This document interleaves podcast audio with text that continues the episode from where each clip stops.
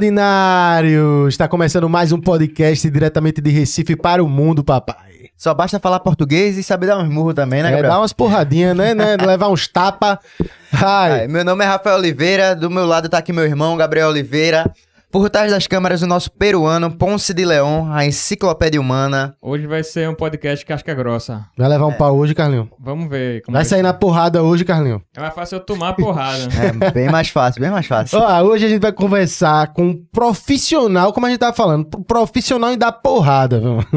Se O cara se consagrou entre os nomes do MMA nacional e é pernambucano, saiu daqui de Olinda, papai. Eu tô falando de quem? Caio Machado, ó o homem aqui. Aí sabe dar porrada, hein? De Pernambuco para o De mundo. Pernambuco Isso aí, para o mundo. Vamos embora, E aí, trabalhar. Caio, como é que tá? Tudo certo, Pre- feliz. Tava, E tava com medo da chuva? Nada, eu tava com medo de chegar aqui. e não chegar, eu queria chegar. Cheguei e tá tudo certo. Essa chuva de Recife é doideira. A gente cancelou um podcast ontem, uma gravação, por conta disso. De uma hora pra outra. Impressionante, né? Do, no instante. Véi, do- doideira demais, véi. A gente já tá, eu tava preocupado se hoje ia chover pra, Chega- chegamos até mais cedo pra pra não ter esse risco, não né? ter o risco. Vamos produzir agora. Massa, Caio. Ó, hoje a gente também tá aqui com o Juan Gabriel, ele que é irmão do peruano, viu, de Carlinhos. Só não é mais peruano, é argentino agora. Tá aqui de co-host. Pois é, tudo bom aí, pessoal? Tô passando a temporada na Argentina, mas escutei falar de MMA, vale tudo aí, Caio. Vem se embora pra cá. Vim embora aí pra dar essa. Massa, galera. Ó, antes da gente começar, eu tenho que agradecer nossos patrocinadores. Primeiro, não deixar de dar o alô pra Volts, que é nossa patrocinadora oficial desde o início desse podcast. Então, você que não conhece a Volts, Volts Motors são motos elétricas diretamente de uma fábrica, de uma empresa 100% pernambucana. Pra você aí, ó, que tá querendo parar de gastar dinheiro com gasolina, chegou a hora de você usar sua moto elétrica, papai. Carrega na tomada, é que nem celular. É modernidade pura e você não polui o meio ambiente. O QR Code tá na tela, aponta aí que você vai pro site da Volts, que você vai ver vários modelos pra você, beleza? Também agradecer a quem? A Esporte da Sorte. A esporte da sorte tá ali, ó, na camisa do homem, ó. É, Bota a sorte, meu amor. Piscou, pagou, o nocaute entrou. É, meu, tá certo. É a única galera que paga até um milhão por pulo, então faz tua pulo lá que as cotações são ótimas. Você pode apostar no futebol, no tênis, no basquete. Tem, tem luta também? Tinha como apostar? Tem, tua? tem luta, tem sim. Tinha como te apostar em tu Caio Machado naquele evento, no Geraldão? No LFA? Hum, Não, no LFA eu não sei, cara. Acho que acredito que não, porque a questão de aposta é muito muito profissional, muito direcionada, Saquei, banca de apostas, isso aquilo outro pra não ter fraude, Mas dá pra apostar UFC, no UFC sim, e tal, dá, né? total, Total. Aí, ó. Então já é pra você que gosta de luta também, já vai lá. E também tem os joguinhos, né, do cassino pra você dar uma brincadinha lá, fazer uma renda extra. Então dá uma olhada, o QR Code tá na tela e aproveita aí. Esporte da sorte, meu amor. É isso aí, é só apontar teu celular você vai direto pro site da Esporte da Sorte, não perde tempo não. E claro que a gente tem que agradecer a Água Mineral Santa Joana, ela que tá com a gente aí, nossa nova parceira desse ano 2023. Chegou com a gente bem nas prévias de Olinda no Carnaval, a gente fez live ao vivo com Santa Joana. Calor danado, arrastão, confusão e deu tudo certo. E essa é a nossa nova parceira Santa Joana, que tá aqui com a gente não só com a água mineral, mas também com as Joaninhas, que são os refrigerantes da Santa Joana. Vale a pena você conhecer. Santa Joana todo mundo já conhece. É parceira pernambucana, é nossa e tá aqui. Seja bem-vinda aí.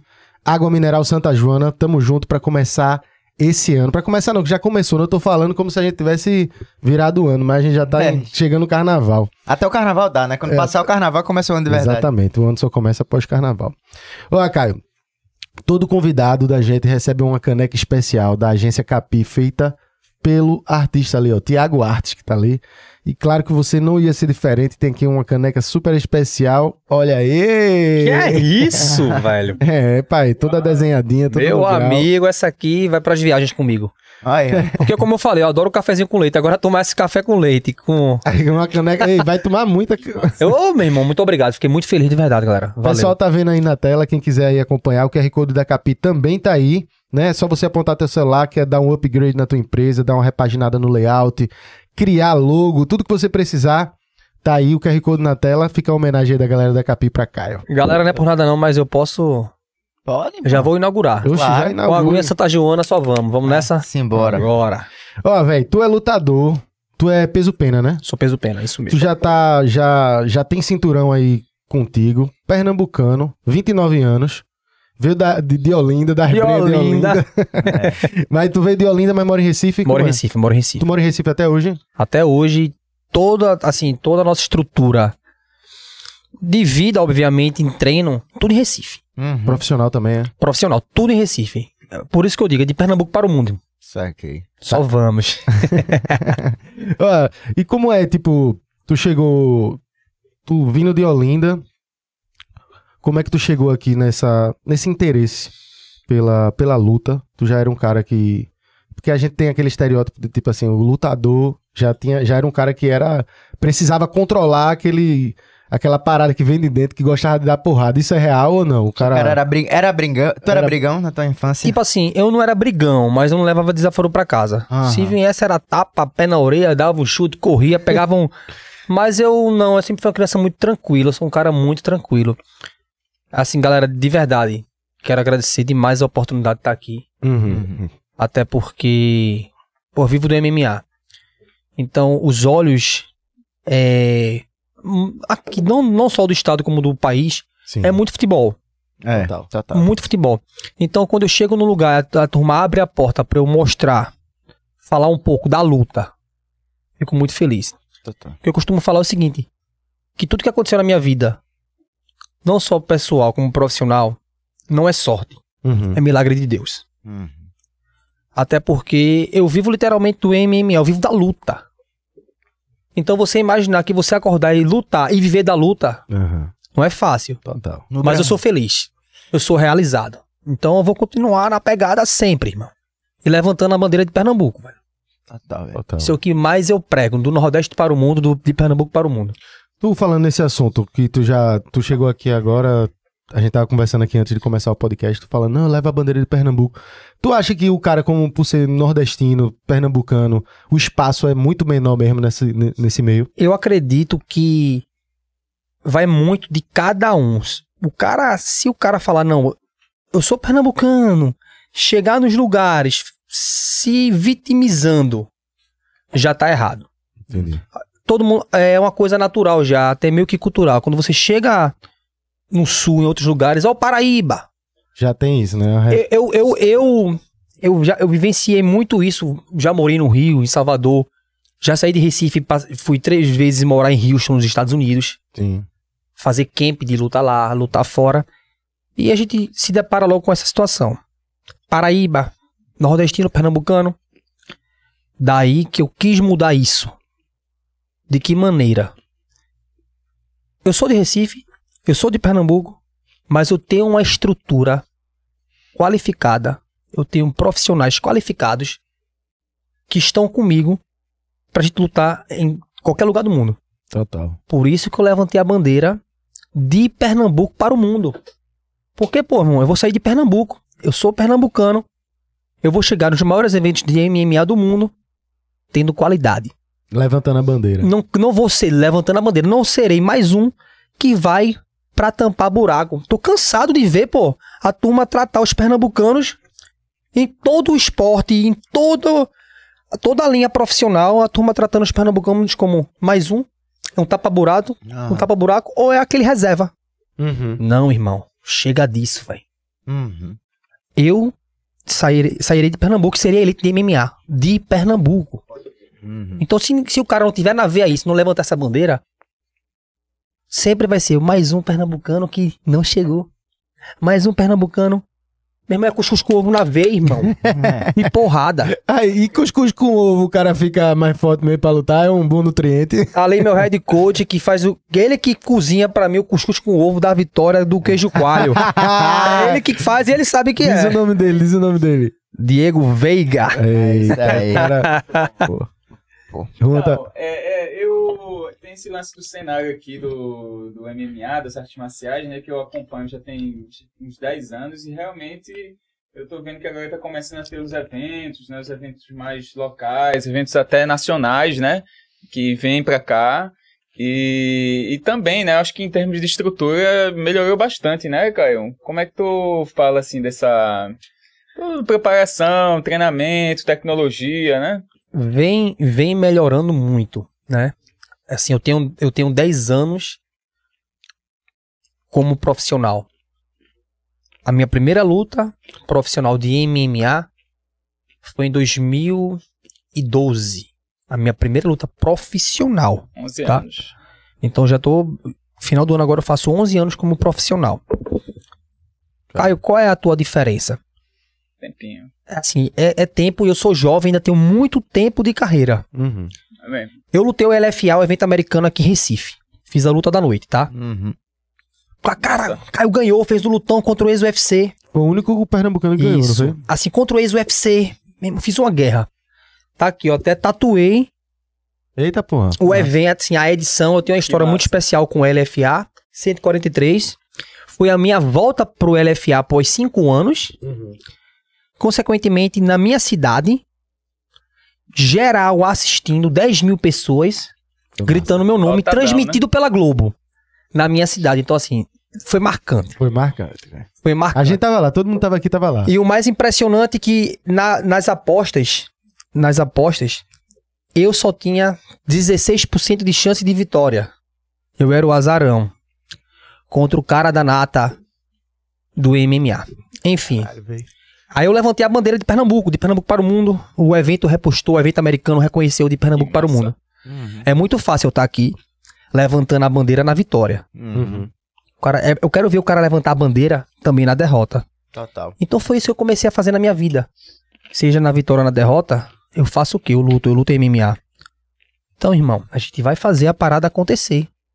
A gente vai fazer a parada acontecer. Porque você, Rafa Gabriel, vocês têm dois, duas pernas, dois braços e uma cabeça. É assim como o meu adversário.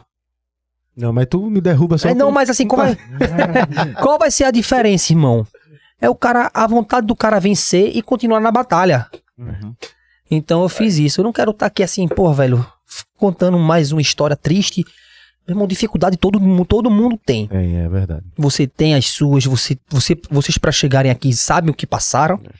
E eu pra chegar aqui eu sei o que eu passei, irmão. Total. Mas eu não paro, não desisto, eu sou obcecado e eu sei que essa é a minha vida, é a luta. Então, respondendo a tua pergunta, sim, virou business, o MMA é negócio, as empresas, grandes empresas já perceberam isso e a tendência agora é só evoluir. Evoluir em quê? Com melhores eventos, mais qualidade com- pa- para os atletas. É fácil? Não é. O atleta tem que ser profissional. Eu sou uma, vi- eu, eu sou uma vitrine para a empresa. Concorda Total, comigo? Total. Eu tenho que me manter como atleta, mas eu preciso ter uma disciplina. Uhum. Se o cara não tem a disciplina, o cara não, o cara, uma empresa nunca vai chegar para você e vai falar: "Ah, Esporte da Sorte é meu patrocinador oficial. Uhum. Mas tenha certeza, se eu não prestar um bom serviço fora do octógono, a Esporte da Sorte vai estar comigo por quê? Pois é. A Nauá me patrocina também oficialmente, Nauá açaí, mas vai estar comigo se eu fizer coisa errada? Se eu não for um atleta, se eu não for um cara direcionado pra vida, Uhum. Total. Então eu sou um cara direcionado, eu acordo pra treinar, durmo pra treinar, mas o cara tem que ter um objetivo, velho. Meu objetivo é fazer realmente levar a bandeira de Pernambuco para o mundo. E Caio, é, tu falou isso de que a- o, o mercado tá se esquentando, tem mais eventos, tem mais coisa. Tá falando de, de dificuldade aqui e a situação de que, pô, a gente sabe, em geral, independente da área, o nordestino às vezes tem que, tem que lu- correr três vezes mais pra conseguir chegar na- nos, cantos, velho. E aí a gente tem uma. Tô falando isso, que, que você tem que se não se vitimizar, no caso assim, é, a gente tem as nossas dificuldades, mas lutar para que a gente consiga chegar lá e sempre com a cabeça firme, a gente tem um, um âmbito, na- no âmbito nacional uma, uma desigualdade e acredito no âmbito internacional também, né, quando você compara com fora, com os Estados Unidos. E assim, o evento aqui que teve do LFA, eu acho que mostrou pra mim, tipo assim, viu lá, tu ganhou o evento no final, eu acho que foi a última luta, se não me engano, não foi? Não, foi uma das últimas, card principal. Acho que foi É. a. Faltavam duas ou três pra É. acabar. Eu evento. lembro, tá? en- Enfim, aí, quando tu, pô, tu ganhou com a bandeira de Pernambuco, todo mundo. Ah!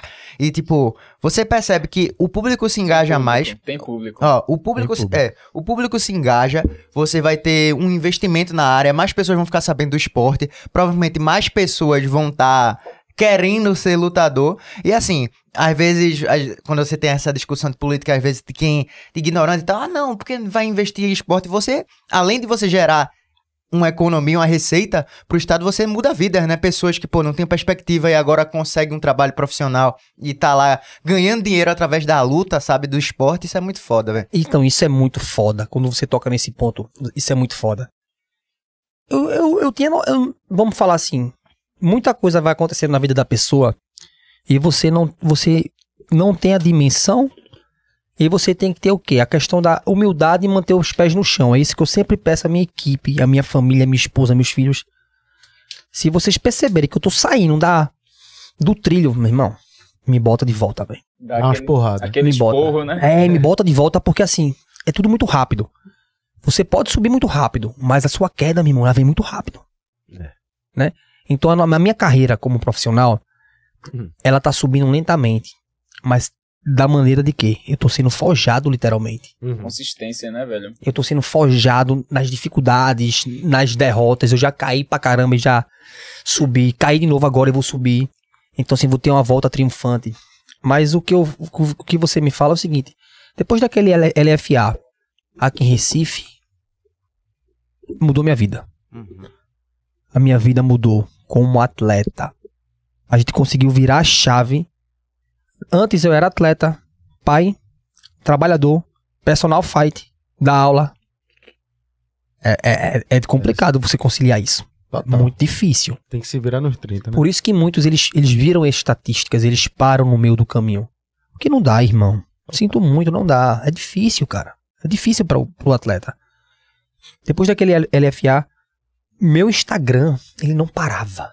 Que foda, velho. A galera falando assim, bicho, Que massa. eu te acompanho há tanto tempo, tu é inspiração. Cara, tu mudou, tu tá começando a mudar a vida de pessoas. Uhum. Foi lindo te ver ali, foi lindo ver tu, tu com tua esposa, a parte familiar. E eu comecei a entender a dimensão de tantos anos batalhando. Uhum. Eu passei 10 anos pra assinar contrato, eu passei 10 anos pra chegar a isso. Você, meu irmão, é, é uma faculdade, é uma pós-graduação e o cara já tá no doutorado, velho. Uhum. Né? Então, por isso que eu falei pra você assim: se eu botar no meu currículo que eu vou ser na vida, eu vou ser segurança, porque só tem luta, luta, luta, luta, luta, luta. Desde os 17 anos, 16. Então, assim, Desde os 17 que tu luta. não, né? a minha primeira luta, a primeira vez que eu subi num ringue, tenho até foto aqui. Então, é isso E- que eu, eu queria ver- saber um pouco mais da tua história, porque assim, normalmente, pra quem não sabe aí o MMA, né, o Mixed Martial Arts, né, ele é uma junção, né, da- das lutas, né, uma modalidade que é vale tudo, né, Aham. mas aí normalmente o pessoal entra com, começa com arte marcial de base, né, então eu queria saber um pouco dessa história aí, como é que tu... Como é que tu come... Essa é a Eita. primeira luta, é?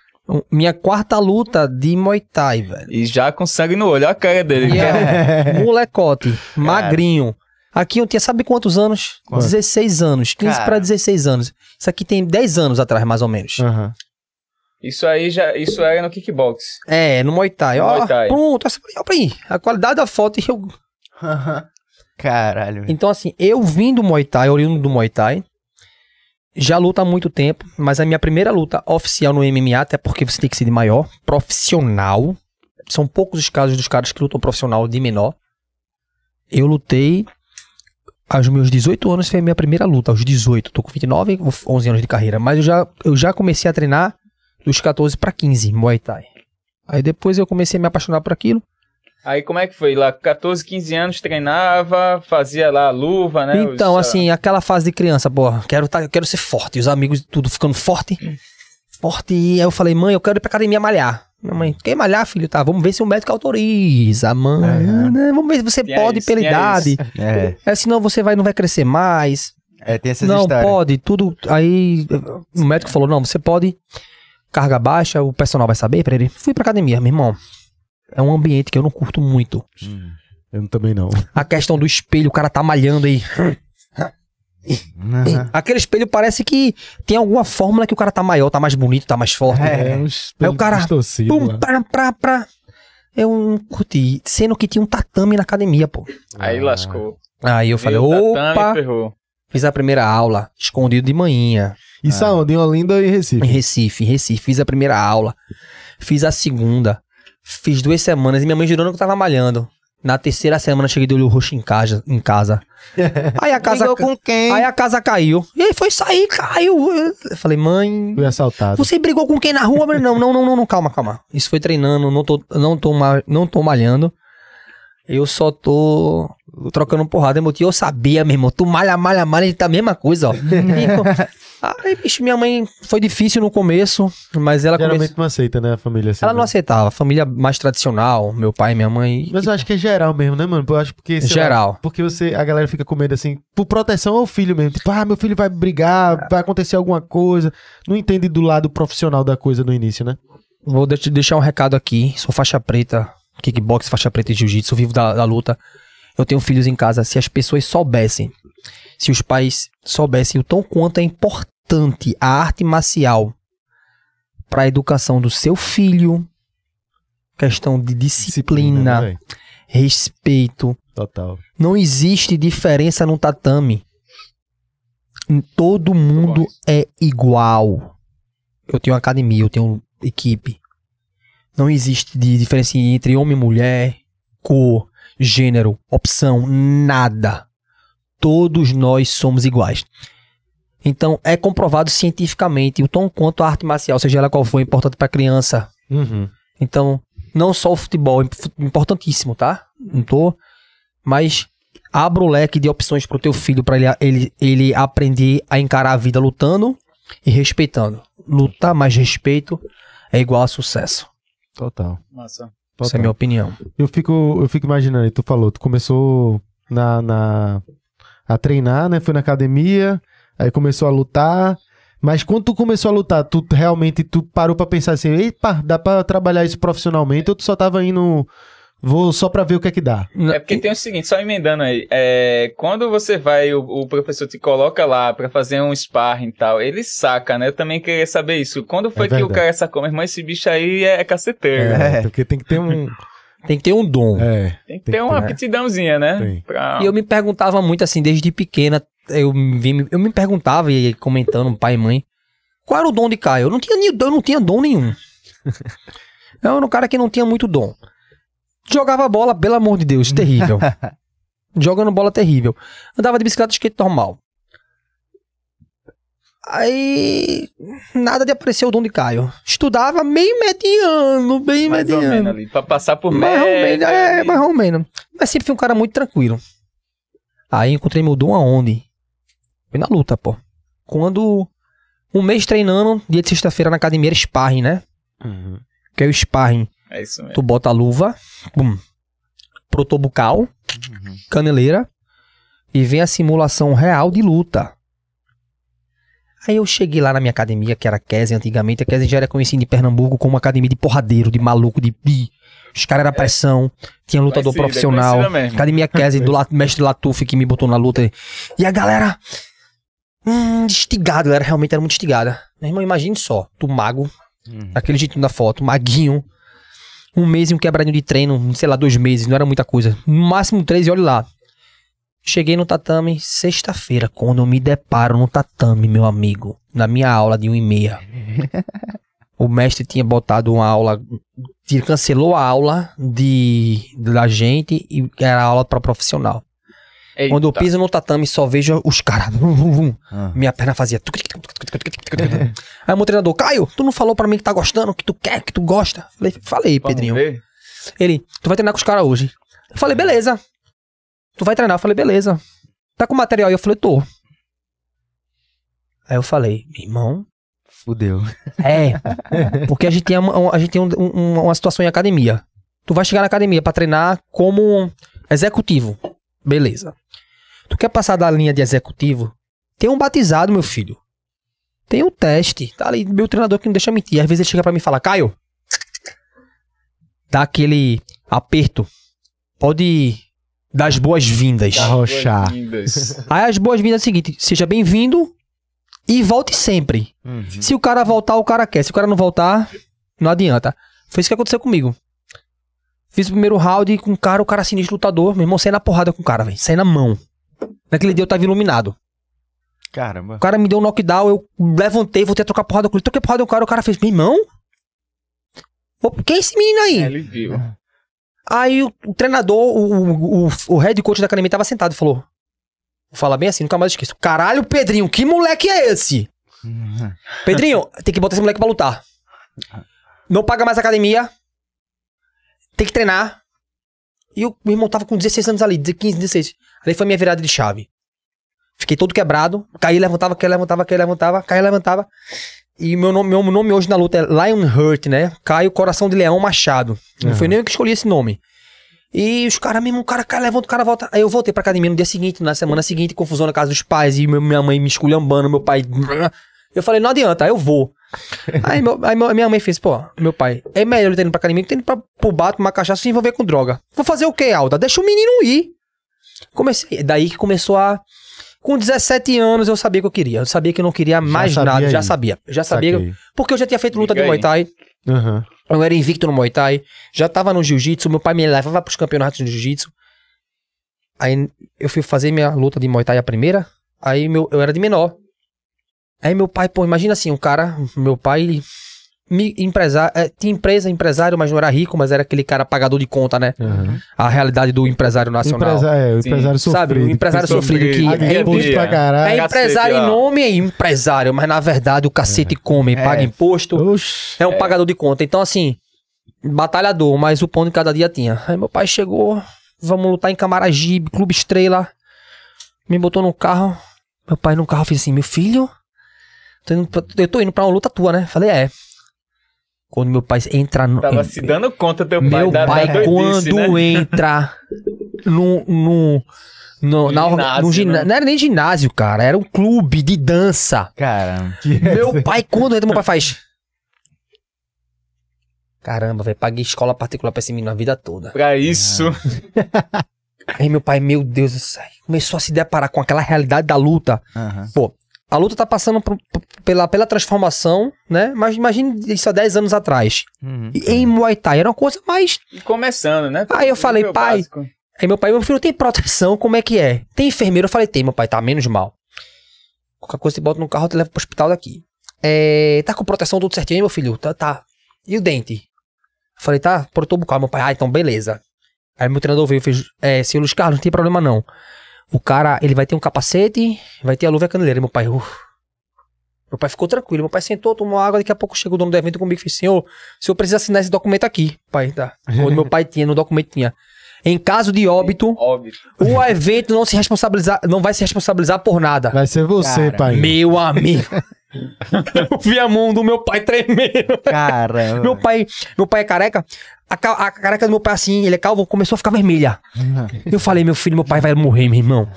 O que é que eu tô fazendo? perdeu o resto dos cabelos que ele tinha. Aí meu pai assinou. Vum, vum, vum. Quando meu pai assinou ali e deu o ponto no final. Impressionante, eu nunca esqueço até hoje. Eu subi no ringue e venci.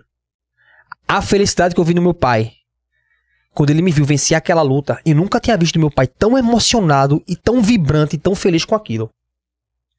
Aí aquilo me. Ele já tinha te visto lutar? Ou foi a não, primeira foi a vez? primeira. Ele não tinha nem ido na academia, não tinha Nem nem, visto. academia. Não tinha nem visto. Até hoje, meu pai não tinha nem WhatsApp. Meu pai é de dinossauro em tecnologia. Então, meu pai não tinha nem visto uma troca de tapa em academia. Quando eu falei que ia comprar a luva, meu pai, tá, tu vai comprar a luva? Tá bom, passa no cartão da tua mãe. Tipo.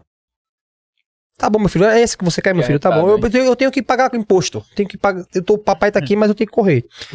aí daí, bicho, eu falei, pô, eu tinha 15 pra 16, aí começou aquela saga. Meu pai me acompanhando em todas as lutas. Meu pai sempre ia, meu pai sempre ia, meu pai sempre ia, meu pai sempre ia. Quando eu fui fazer minha primeira luta de MMA profissional, meu pai num carro, meu pai fez, meu filho, tu vai lutar MMA mesmo, meu filho. Na época era mais conhecido como Vale Tudo, né? Então aquele nome era muito pesado, muito chocante. Vale, tudo. Eu lembro. Ah. do- Bum! Vale tudo. Vai lutar o quê? Vale tudo, meu irmão. Impactante, né? Pra um pai. Mas valia tudo mesmo na época. Nada, não. Era só o nome, né? Antigamente, sim. Dez né? an- Pronto, desce 10 antigas. Valia tudo, tudo, tudo. Era É, porrada mesmo Menos assim. dedo no olho Anos Ah, 80, é, e não chute, valia e chute na, no no, ovo, chute no saco, Meu dedo amigo, no olho, o Mas resto, podia até amigo. tiro de meta. Tu tá de- de- deitado no chão, o cara corre e chuta tua cabeça. Eita, Pode, Não, apro- bola. pode aproveitar pra lembrar a época do Pride aí, pra Então. explicar a Pride, grande evento. Então, assim. Juan, Juan que sabe melhor do que Fala aí, eu. fala aí, Juan, fala aí, Não, Juan. meu irmão, Mentira. era pisão, pisão na cabeça, um caba em pé, o outro no chão, né? É, Joelhada no chão, né? Joelhada no chão, pisão, valia, meu irmão, é, tiro de meta que ele tá dizendo aí. A Tu é turma é até segurava no cabelo, Isso pô. Tem vídeo daquele. IVC, que é um outro evento que foi brasileiro, o IVC. Que a turma segurava na, na No cabelo e topete bum, assim, bum. tu, tu, tu. Cara, É, Doido, então já era coisa. Mas na minha época já era. Já, já, te, já Era só o nome, né? assim. Não, não era nem mais o nome, tá? Meu pai que ligava o nome por conta saquei. Tudo, que era muito forte. Foi quando mudou a nomenclatura Foi, e se passou a ser MMA. é. O que é MMA? É Mixed Martial Arts, né? É a junção de artes marciais. Uhum. Mas com regras. O tiro de meta não pode mais. E não pode puxar no cabelo, não pode ir nos olhos. Você não pode dar cotovelada assim. Uhum. Tipo, o cara tá no chão, você fazer isso aqui não pode. Só pode cotovelada aqui. Tá? Doideira. Então começou, não pode bater na nuca. Começou a existir é, regras. E, consequentemente, começou a aumentar a vida útil do atleta. Isso, isso, meu irmão. A Então- turma Morria. se Pô, quebrava é, é todo, pesado, velho. irmão. É pesado. Então, assim, começou a aumentar a vida útil do atleta. Uhum.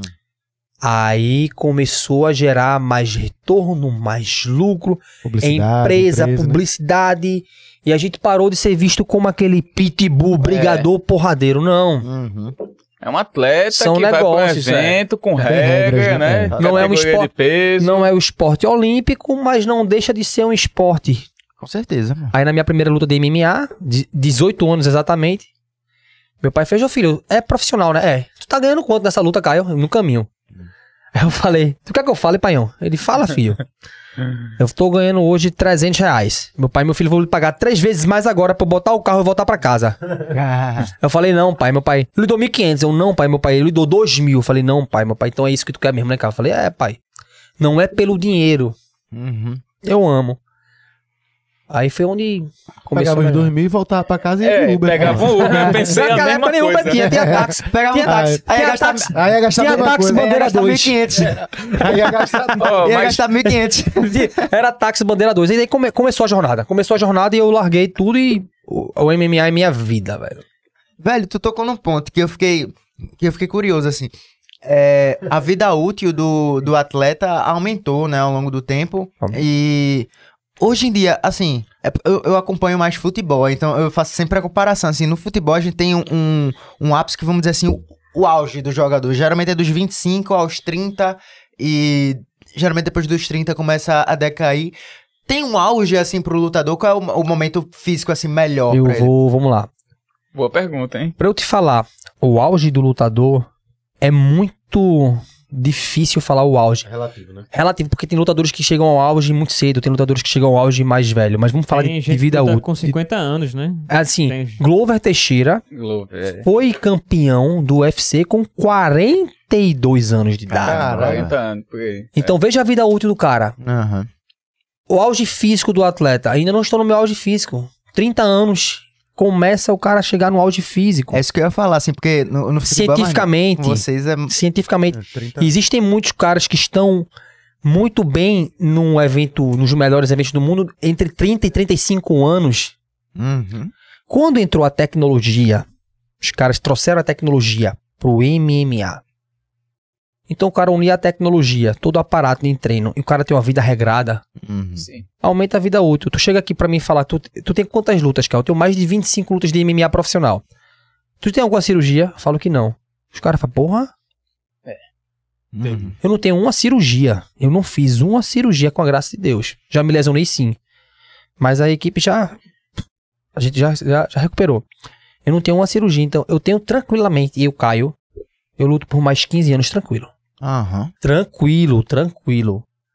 Que Só massa, fazendo um né? trabalho psicológico bem. Porque o que- um- uma coisa que conta muito é o psicológico do atleta, né? A cabeça. É um peso muito grande, mas assim, tranquilo. Então, hoje eu digo que a idade bacana pra você estar maduro no MMA é 35 anos de idade. É. 35, né? E eu, eu, assim, o que eu ia falar era justamente isso, que, tipo, tu tá no ranking, né, líder do Nordeste, e, pô, 29 anos na minha cabeça, mesmo sendo de ignorante, eu fiz, pô, é muito jovem ainda, né, é um cara novo pro, pro MMA, eu acredito que ainda tem muita lenha pra queimar. E liderando o ranking nordestino, né? É, exato. O cara É. tá no... Tem um ranking do, do Tapology, que é um. um tá, é, o que eu vou falar, é uma identidade do lutador. Todo empresário vai no Tapology e vê quem você é, as lutas que você tem. De 994 atletas do Tapology, na minha categoria eu sou 47. Aham. Eu sou o número que 47. Não, internacional. Internacional. Caralho, de, pô. de, de quase mil eu sou o número 47. Porra. Então, assim, do caramba. a gente tá no caminho, velho. A gente tá no caminho e eu vejo que mais duas lutas, mais duas vitórias, a gente vai conseguir. Eu trabalho por meta mesmo, irmão. Tá com sangue nos olhos pra essa luta, né? Ah, Eu tô, eu eu, tô- tô, eu tô falando, vem de dentro, assim, a vontade de É, tu Ah, tá tá vindo lá doido, de dentro, irmão, de uma Imagina, maneira, porque eu sei que agora É a evolução momento, né? espiritual, a evolução psicológica que eu tive com a minha última luta é o momento. E eu vou levar a bandeira de Pernambuco para o mundo e vou tatuar de Pernambuco para o mundo, porque a gente é isso, meu irmão. É isso aí. Pra cima, aí, irmão. vamos. Pernambucano é foda. Vamos lá, Pernambucano vamos é- lá. tem, Barra, tem isso É mesmo, tudo velho. nosso, pô, é Tá tudo no nosso momento nada deles, pô. Tem que, ser, tem que pensar assim, irmão. É, tem que pensar assim. Tem que pensar assim. Mas é. Eu queria fazer uma pergunta aqui sobre essa questão do psicológico aqui, que é o seguinte. É, alguns lutadores, é, tem, tem vários assim que tem essa coisa no cartel. Tu tá ouvindo? Tô, mas é porque tava baixinho. Tá baixinho bom. É, tem essa questão da, da vitória e derrota. Tem alguns que conseguem conviver isso assim. Tipo assim, ganha três lutas, perde uma, mas segue a carreira. Tem alguns que, tipo assim, perde duas seguidas, o cara abala e aposenta. Eu tô falando disso porque Muito boa, Teve muito o- boa pergunta, é, teve muito o caso boa. daquela Honda Rousey, mul- Sim. fe- é, lutadora feminina, né? Que é uma mega lutadora. Eu já assisti luta, dela ao vivo, né? Nesses stream pirata da vida aí. E, tipo assim, sensacional a luta dela, mas teve uma época que ela meio que perdeu duas seguidas. E depois ela desistiu, ela aposentou. Sendo que ela jovem ainda poderia continuar lutando assim, botava uma lutadora ali mais mediana, né, Pra ela continuar alavancando. E eu percebi que na época foi por uma questão ali meio que de uma bala psicológica que ela teve. Eu não sei se com José Aldo existiu também algo assim. Eu não tenho propriedade nenhuma pra Mas dizer. abalou, psicológico Abalou, abalou. abalou. José Abalou, Aldo é um cara que eu vejo que ele tá muito inteirão também. Ele poderia ainda também estar lutando. Ele não tem nem 40 anos, eu acho. Tem não, tem não. Mas, Mas- aí eu queria que tu falasse sobre isso aí. É, até que Muito- ponto ó, é muito forte ou Muito, não. muito boa pergunta. Eu já vou linkar uma coisa a outra e já vou jogar pra vocês e responder a pergunta dele. É... Desde pequeno a gente escuta. Concurso público igual a estabilidade. É. Concorda comigo? Sim. Se fosse assim, funcionários públicos não eram endividados. Eu já conheci muitos que se endividam. Total. Tu já passou por quantas quedas na tua vida pra estar aqui hoje? Oxe, pelo menos três grandes. Tu já passou por quantas pessoas que é, olharam pra tu com cara de preconceito? Pô, muitas, velho. Tu tá indo trabalhar com esse chinelinho aí, brother? Com esse shortinho, tu tá indo. Pô, tu tem tatuagem, irmão. É. Tu usa brinco, tu, teu, teu cabelo é cortado assim aí. A sociedade, né, velho? Cada um te julga de uma forma. Cada um te julga de uma forma. Aí é onde a gente chega. Se eu quisesse estabilidade, eu seria mais um. E mais um eu não quero ser. Então eu vou lutar. Respondendo a pergunta dele. Teve um momento na minha carreira, foi quando eu cheguei pra Diego, velho. E falei pra Diego, meu irmão, Preciso de um cuscuz. preciso de você, velho. Porque se continuar assim, eu vou parar. E se eu parar, eu vou ser muito idiota, frustrado. Não vou ser isso jamais. Mas por que tu tava assim? Porque eu perdi três vezes seguidas. Entendi. É foda, né, velho? Eu perdi três vezes seguidas em eventos americanos e todos os três estão no UFC. A bala, né, velho? Das três derrotas, duas foram por pontos. Eu dei margem pra vitória, mas eu tava nos Estados Unidos. Uhum. E em casa deram a vitória pros caras. Meu amigo. Isso no peito do cara. Oxe. Eu voltando pra casa. Chorando, meu irmão, no avião. E, e aí? Dois meninos. Minha mulher grávida. Putz. Aí eu fiquei maluco. Problema de equipe, meu irmão. Você tá do lado de pessoas que não prestam. Na verdade é essa. Pessoas que só sugam sua energia, só querem o seu mal. Aí apareceu uma oportunidade pra mim. Num evento no Rio de Janeiro, que era, um- é- era o maior evento do Rio, ao vivo pelo canal Combate.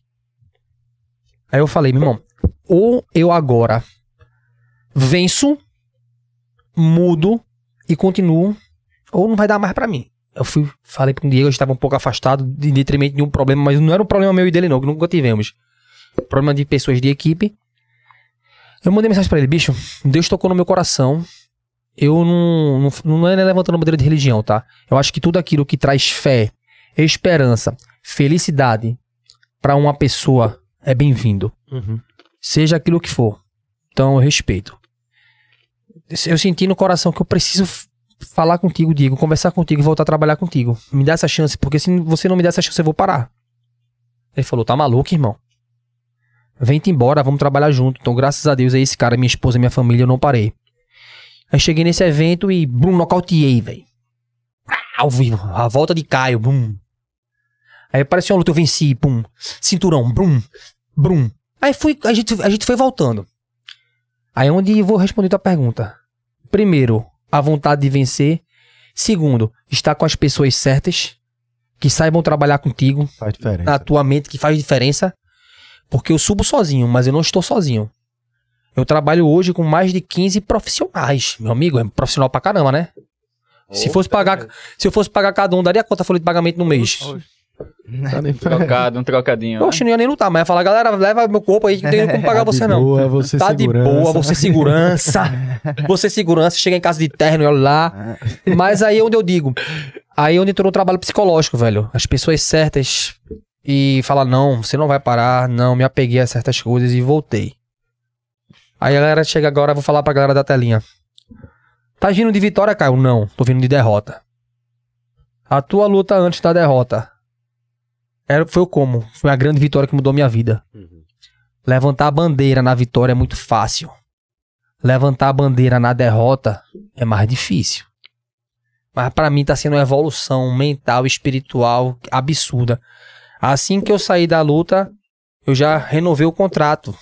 E já tenho data pra voltar. É, Quero e quero Depois não. a gente quer que tu fale sobre essa, essa luta específica que foi contra um ex-UFC, não é isso? Então, E a da- aí? é, justamente, eu venci pra um ex-UFC A anterior, né? a anterior, eu venci claramente pra ele, claramente, vitória unânime e de expressão. Aí surgiu a oportunidade de lutar contra um cara top do Rio. Então era até então, o cara top pernambucano contra o top carioca.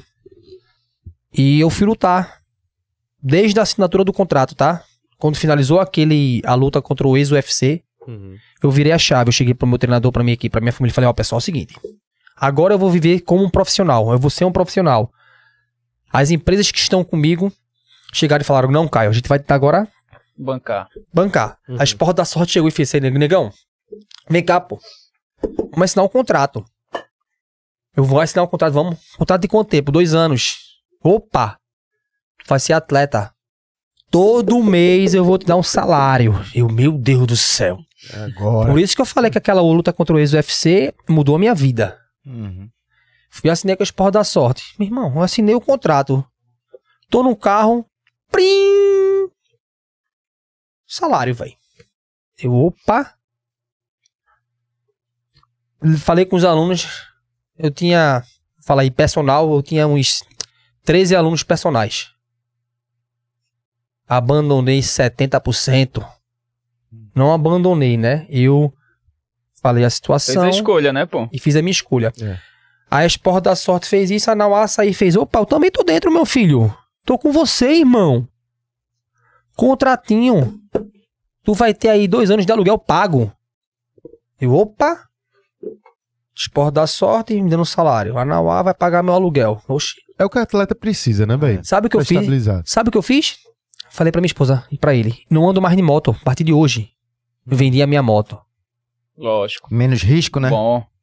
Exatamente. Aí o LFA fez, tu vai voltar. E opa, vindo de Vitória, LFA, porta pra UFC. Vamos embora. Então, desde a assinatura do contrato com o LFA Uhum. até a viagem, foi, foi perfeito. 100%. Zero lesão, equipe de profissional absurdo, preparador físico, é, nutrólogo, é, tre- treinador de boxe, muay thai, head coach, psicólogo, o que mais, meu Deus? Fisioterapia, empresa, depois a, completo, né? a Gran Via Forte chegou e começou todo mundo se, se unir. Fui lutar. Aí eu vou responder lá ao foi- parceiro. Lutou aonde? Lutei Caio? agora duas semanas. Foi aonde? Que, Duas semanas, Diego. que cidade? No, Rio, no São Paulo, Cajamar. É. Fui pra Cajamar. Era a luta, era a luta, era a luta mais esperada da noite. Aí, meu amigo, fizemos tudo maravilhoso, batemos o peso bem. E fui lutar. A gente sabia a estratégia exata pra vencer pro Jonas Bilharinho, que é um cara que lutou o Dana White Con- Contender Series. O que é isso? É o evento do presidente do UFC. Tu é o presidente do UFC, tu escolhe 10 caras pra lutar. Um evento que não, tá, não, não- é nem aberto ao público, tá? Poucas pessoas estão lá. Tu vai ver, vai lutar ele contra ele. O vencedor, se me convencer, é um contrato direto pro UFC. Aham. Jonas Belharinho lutou, venceu, nocauteou, mas não. O Dana White resolveu não, não contratar. Uhum. Mas já é o cara que tava todo mundo de olho, Não, né? mas é um cara que todo mundo tava de olho, todo mundo conhece o cara. José Aldo, quando foi lutar contra Conor McGregor, contratou Jonas Bilharinho pra ser o sparring dele. Ah, é, bicho, eles têm a mesma tipologia, É, né? exato, A- Meio alto, É, envergadura, né? exatamente. Aí eu fui lutar com ele. Pode. Então, assim, o que o meu treinador fala, eu faço. Se meu treinador fala, calma, mete a cabeça na parede, dá duas voltas, mesmo sangrando, dá duas lapadas na porta, eu faço. Não adianta. Aí, tudo que meus treinadores falaram, eu fiz no primeiro round. A gente ganhou o primeiro round. Claramente. No segundo round, começou o round, ele sentiu a minha mão, ele sentiu a minha força. E eu aproximando, fazendo o jogo, ele tira um chute da cartola. Num pé da minha barriga. Pum! E eu caio gritando de dor. Ah! A galera fala, meu irmão. Que est- Fala ou não fala, Deu? Falo? Posso falar? Pode. Eu caio gritando de dor. A galera fala, porra, meu irmão, mas por que contra a luta de que vocês estavam lá? Contra a luta de Gabriel Silva. Caio apanhou, apanhou, apanhou, sangrou, sangrou, sangrou. E continuou lutando. A minha pálpebra arriada. Eu tenho foto. Caralho. E eu lutando. E por que Caio caiu com aquele chute? Aí, meu irmão, velho, foi o maior aprendizado meu e da minha equipe. A gente chorou junto aí, Diego. A gente chorou. Chorou. Eu passei quatro dias chorando, irmão. Foi a luta que eu mais evoluí agora, espiritualmente e psicologicamente. Eu sabia que era a luta que me jogava pra cima. Pra cima de uma maneira absurda Uhum. Né? Ia ser um boom, já vindo da luta com o Gabriel, ia ser um boom absurdo. O meu hype tava muito grande. O Instagram não parando. E, pô, postando ali a postagem, rios, 20 mil visualizações ali. vrrr. Aí ele tirou aquele chute. Aquele chute, ele acertou o chute, por mérito dele. Ele é bom naquilo, mas ele acertou no lugar que eu tava lascado, velho. Caramba. Ele acertou, não é toa que eu nem. Eu caí já gritando. Ele acertou na, na, na uni- lesão foi. na única. No único problema que nós tivemos. E ele teve o mérito de acertar ali. Caramba. Então, o mérito dele, desmérito meu, caí sofrendo, chorando. E quando eu ajoelhei, tinha até a foto, eu- ele, ele vindo falar as palavras pra mim.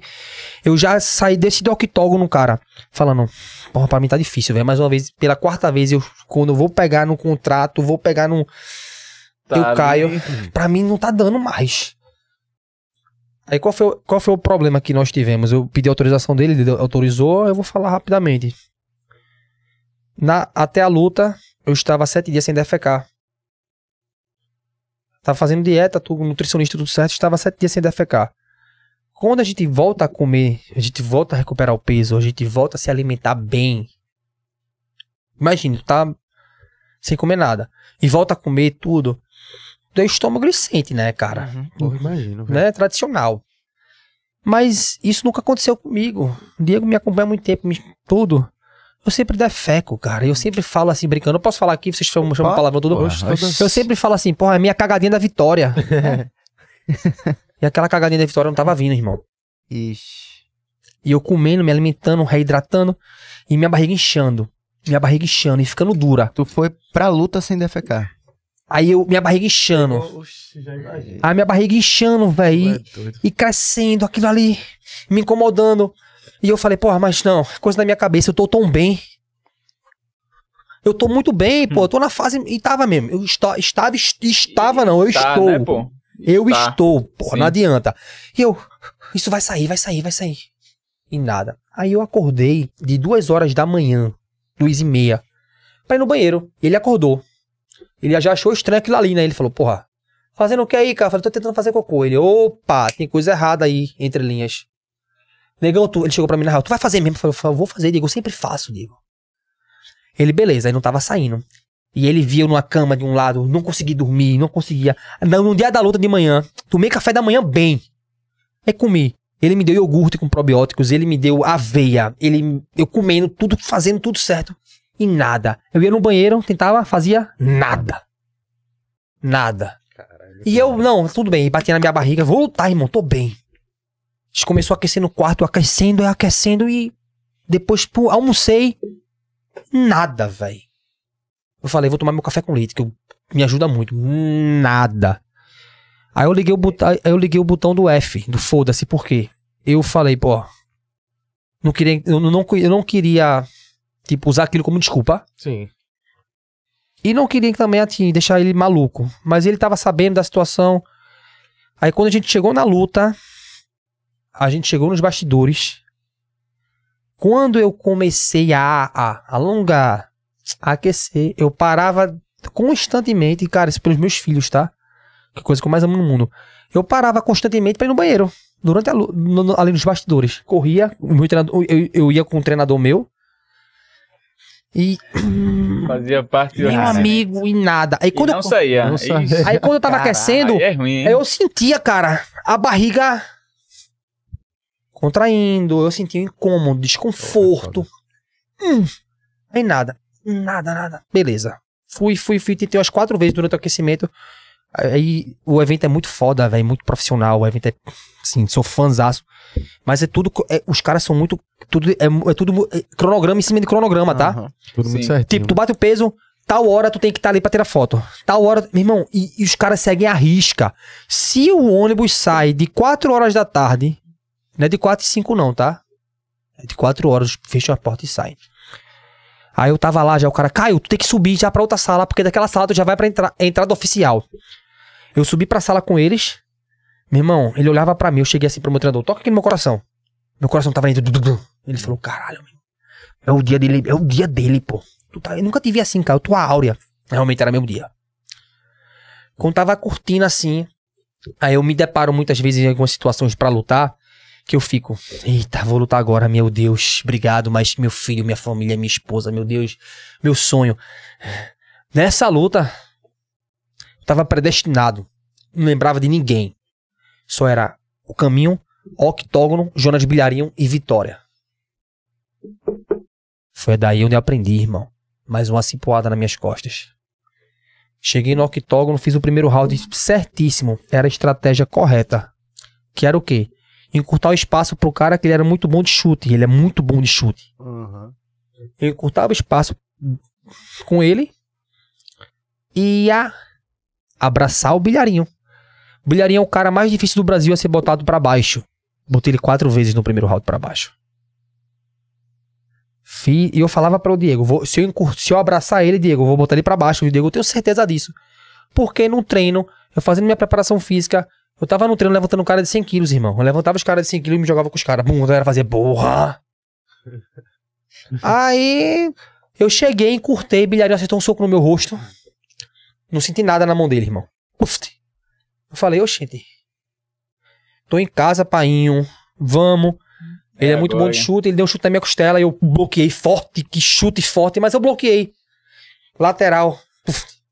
Quando eu encurtei e botei o bilharinho pra baixo, comecei a fazer isometria, o cara trava o abdômen. Comecei a sentir aquele desconforto, né? Uhum.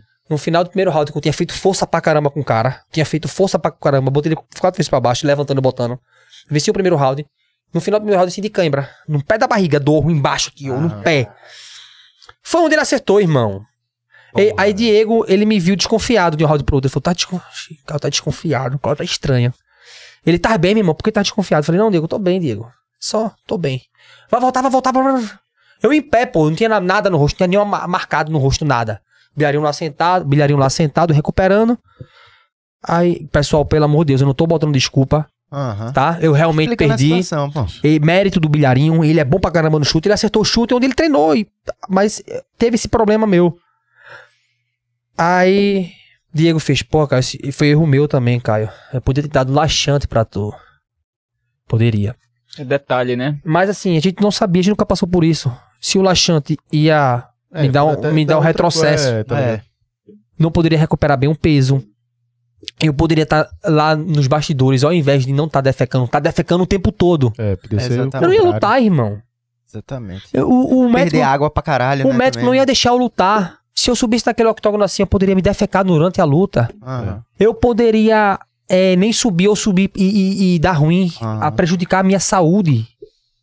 Entendeu? Então eu consegui subir, fiz o primeiro round avassalador com o bilharinho, mostrei que estava pronto. No segundo round, ele acertou o chute. Beleza. Viramos a página, aprendemos. E vamos voltar muito mais forte. Mas o, ó, o fato dessa luta aí, você contou tudo isso aí, mas de ter feito um primeiro round bom, é, de ser técnico, é uma coisa que o Ed, ele acho que presta atenção também, porque Presta. mesmo que o cara possa perder uma luta, ele vê quando a luta é uma luta boa, pra continuar ali apoiando aquele lutador. Acho que ele tem disso, né? Tem disso, tem disso. O evento tem disso. Aí quando eu desci do octógono, eu. Cara, eu desci arrasado, velho. Arrasado e como desabafo pra vocês. Todo mundo sabe aqui quem é Minotauro, né, velho?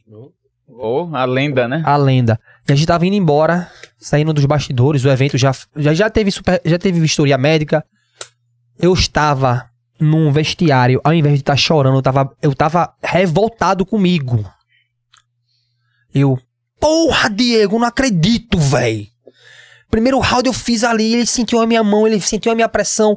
Essa porra dessa barriga, eu não acredito que isso me atrapalhou, meu. Não, não admito, eu preferia perder nocauteado, perder levando porrada, eu preferia perder perdendo, assim, perdi perdendo, mas tipo assim. Ele chutou e ele não chutou. Eu senti o chute do cara, não, não um negócio da barriga. Quando a gente tá indo embora do octógono, tava chovendo. Tinha um, um carrão, um Volvozão lá, de vidro fechado, chuva, farol ligado, indo embora. E a gente descendo do octógono. Eu na minha cabeça. Bicho, pra mim deu, velho. Não dá mais, eu não aguento mais, eu não vou mais suportar isso. Tá, fiz meu nome no, no, fiz meu nome no Brasil, fiz meu nome no Nordeste. Vou trabalhar, vou sustentar meu filho, minha família. Isso é segurança, né? É, É, cara. de negação. É, mesmo, porque o cara negação. tá- De- Eu, tava, eu tava frustrado, sabe, velho? Todo mundo esperando aquela luta pra ser uma guerra. O próprio Ed, o próprio Feijão. E desculpa estar até aqui falando muito, mas é até um desabafo. E, porra, velho, pra mim foi difícil. Aí quando eu tô na, na porta assim, a Volvo começa a voltar. Ao invés dela dar ré pra ir embora, a Volvo voltando. Eu baixo o vidro, vidro escuro, Minotauro. Aí Minotauro chega e me dá a mão. Eu gosto tanto de tu. Eu falei, oxi. Ele já tinha me visto num Recife, né? E gravou um vídeo comigo, porra, ficou vibrante com minha luta. Ele tava esperando ali aquela vitória pra fazer uma coisa melhor pra mim, né? Aí Minotauro fez, cara. Não tenho, não tenho o que falar, Caio. Parabéns, tu é guerreiro. E no final ele falou, continua firme. Uhum. Aí eu olho pra cara do Diego, meu irmão. Que tá comigo, comendo um urso. Amor da minha vida no tatame. Aí eu olho pra mim, eu vejo, eu recebo mil mensagens de, da minha esposa, foto do meu, dos meus filhos. Geral já mandando mensagem pra mim no Instagram, não conseguia nem mexer no celular. Eu falei, eu vou parar, irmão. Não vou, né? Meu irmão, a EDS, na hora, velho, chegou, mandou uma mensagem, falou pra Diego assim, meu irmão, tô com, tô com um cara, e vão melhorar o contrato do cara. Eu vou melhorar, meu irmão. Aí a lágrima caiu no ônibus, velho. A lágrima caiu. Começou a chorar e o Diego, um do lado do outro. Eu chorando. Só soluçando. Não é pelo dinheiro, não, porque dinheiro acaba. A gente paga a conta e acaba, a gente vai ali acaba. Mas era pela luta. Eu chorando, chorando, chorando, chorando, chorando. Rapaz, se eu ouvir isso do Minotauro, tá ligado? E que exatamente quem, sa- Tu isso. sabe quem Eu ele sei. ajudou, né? Eu sei que, que o tava mal, Eu- assim, que foi a é. mesma coisa. Detalhe, ó. Ele perdeu no Pride. Foi um detalhe lá de uma finalização. Foi o Anderson Silva, pô. Anderson Caramba. Silva tava assim. Ele, fa- e ele chegou e falou isso pra mim. Cara, continua, irmão. Não desiste. Tu é bom pra caralho. Ele falou pra mim. Uhum. Eu gosto de te ver lutando, eu gosto disso, eu quero te ver voltar. E, e, e Diego do meu lado falou alguma coisa com ele que eu não lembro, porque eu não tava nem focado no Diego. Só, ah, só vinha as palavras de Minotauro e entrava na minha cabeça assim. Eu falei, caralho, o que é isso? Uhum. Eu nem. Na minha cabeça não era nem Minotauro me falando, tá? Na minha cabeça era Deus que usou aquele momento, usou a volta de Minotauro pra Minotauro me passar aquela mensagem. Uhum. Aí eu no ônibus, eu chorando muito, chorei muito, chorei muito, chorei muito. Falei, cara, eu não vou levantar a bandeira, irmão. Só na, na vitória, não. Vou levantar essa, essa porra agora na, na derrota. A bandeira da minha história, a bandeira da minha equipe, a bandeira da minha família, a bandeira da- dos meus patrocinadores do LFA. E pra minha história vai ficar muito mais bonito. Venci bem pra caramba. Perdi, perdi. Por uma situação, mas perdi. E agora o meu retorno vai ser avassalador. Meu retorno vai ser fodástico e ninguém vai me segurar. E pode ser quem for, irmão. Eu vou arrancar a cabeça agora. Eu vou sair até daqui. Entendeu? É, Boa. pode ser quem for. A gente vai arrancar a cabeça, pode esperar. Vai ser de Pernambuco para o mundo. Não vou parar por nada. Depois disso, cheguei no hotel. Sabe quem tava lá? Eu passando direto para o elevador e Diego, Rafael Feijão grita: Caio, porra! Eu. Vem cá, irmão. Vai pra onde? Eu falei: Não. Você vai comer uma pizza aqui comigo. Daqui a pouco vem feijão, senta do meu lado. Daqui a pouco vem Ed Soares com a, com a meinha, com a sandalinha. Sentou com a, com a batata. Quando eu olho pra frente, irmão, quem tá? Vem Jonas Bilharinho. Caralho. Aí meu coração. Não, porque existe o ego do cara, né? Existe o ego do atleta, existe o ego do treinador. Vem Rafael Feijão, irmão. E, e vem Bilharinho, senta comigo, começa a trocar uma ideia comigo. E aí? Como é que foi isso aí? Bilharinho, Bilharinho vai fazer 33 anos. Tinha 29. Porra, era o momento do cara, velho. Foi isso que o Diego falou. Era o momento de Bilharinho, ele precisava disso. Aham. Ele merecia isso. Bilharinho foi. Eu tô na- no rabo do cometa, meu filho. Sou o próximo, não É. quero nem saber. Quando eu olho pra frente, quem tava na frente? Gabriel Silva, o cara que eu venci aqui. Aham. Aí começou a passar um filme na minha cabeça e falar, porra, que momento maravilhoso eu tô tendo, velho. Uhum. Tá ali um cara que eu venci sorrindo pra mim, me abraçando. Tá o cara que eu acabei de perder, tá sorrindo pra mim, me abraçando. Aí tem um cara que é Zé Delano, um cara bem daqui, massa também, um cara top. Lutou também aqui, é- mas ele não treina aqui. Aí tá Zé Delano, simplesmente lá, chegando. Aí Zé Delano venceu pra Bilharinho e eu venci pra Gabriel Silva. Aí Diego fez, ei rapaz, tá todo mundo junto aí, perere, perere, perere. Moral da história, tiramos uma foto, todo mundo junto. Ah. Tem uma foto, todos os quatro juntos. Aí eu parei e falei, porra, meu irmão, eu tô fazendo parte da história do LFA. Tá aí, tu tá É, aí. porra. Uhum. Então, ali são os quatro melhores lutadores do Brasil da categoria pena. Aham. E são os quatro que estão subindo e vão subir. Aí Diego me falou uma parada lá, falou que, porra, era o momento dele, mas o teu momento vai chegar. Eu já subi no elevador, outro cara. Já com a cabeça mais no lugar, né, velho? Aí cheguei, Diego dormiu, chorei muito com o meu treinador de boxe. Eu voltei da viagem no aeroporto chorando, cheguei em casa, chorei muito. Isso no domingo, cheguei em casa, chorando pra caralho ainda. Chorei muito, muito, muito, muito. Aí, sabe a mensagem que eu recebo de Rafael Feijão? Dizendo, Caio, tá renovado, vai voltar. A Ed Soares acabou de falar. Olha lá a foto, ó. Olha aí a foto. Pode até mandar pra, pode mandar pra Carlinho, que ele pode jogar na tela aí pro pessoal ver que tá assistindo. Cadê? Deixa eu ver. Pode mostrar pra câmera de vocês aqui que eu consigo. É, vem. Quer mostrar aí, Gabriel? Vou mostrar, vou, vou virar pra cá. Tá pequenininha, mas dá pra ver aqui. Só que os tá- grandes aí. É, dá pra ver assim que tem Pessoal aí na tela. tá quatro assistindo. pessoas aí. Deixa, eu- Tá aí. deixa eu dar uma olhada. Então, isso é o LFA. Isso é o evento. Agora, esse teu depoimento diz muito sobre essa questão do psicológico Exatamente. que ele acabou de falar. Porque tu tá, porra, eu, desde que tu chegou aqui, tudo que a gente conversa, eu te sinto um cara confiante pra caralho, o cara que tá na estiga pra chegar e na próxima luta comer o cara. E tu contando essa história aí, porra, da forma que tu contou, te abalou pra caralho, mesmo tu estando bem, porra. Porque tu tava bem, tu teve o primeiro Bem. round bem. Ah, Eu a o primeiro merda round. foi só aquela, a merda foi só a merda, né? A, Literalmente. mer- a merda foi só uma merda. E o cara bom pra caralho. O cara é excepcional de chute. O cara Tá foi. ligado? bo- Ah. Bateu no lugar certo. Venceu. Cara, Mas assim. com- aí Rafael Feijão falou essa parada. Que eu ia voltar pro evento. Previsão metade do ano. Aham. Eu recebo um áudio. Falando, Caio, não adianta. Você é funcionário do LFA. E a gente só libera você pro UFC, irmão. Você vai ter que aturar a gente. Não. eu ia perguntar isso assim, a, o, como funciona o esquema do UFC Pass? Tu pode concluir o que tu tá falando, né? Posso, Mas sim. até chegar lá. Do UFC Pass, quais são os passos assim que você tem que fazer até chegar no UFC? Tem um, Eu, eu estou do, um, no quadra- evento. um quadrangular assim, né? É, então, assim, vamos, vamos, vamos, vamos ser bem, bem, bem simples. Tu gosta de futebol pra caramba. Uhum. Tá, me diz. Vai, os, do- os dois maiores times do, do mundo, quais são? Real Madrid, Liverpool.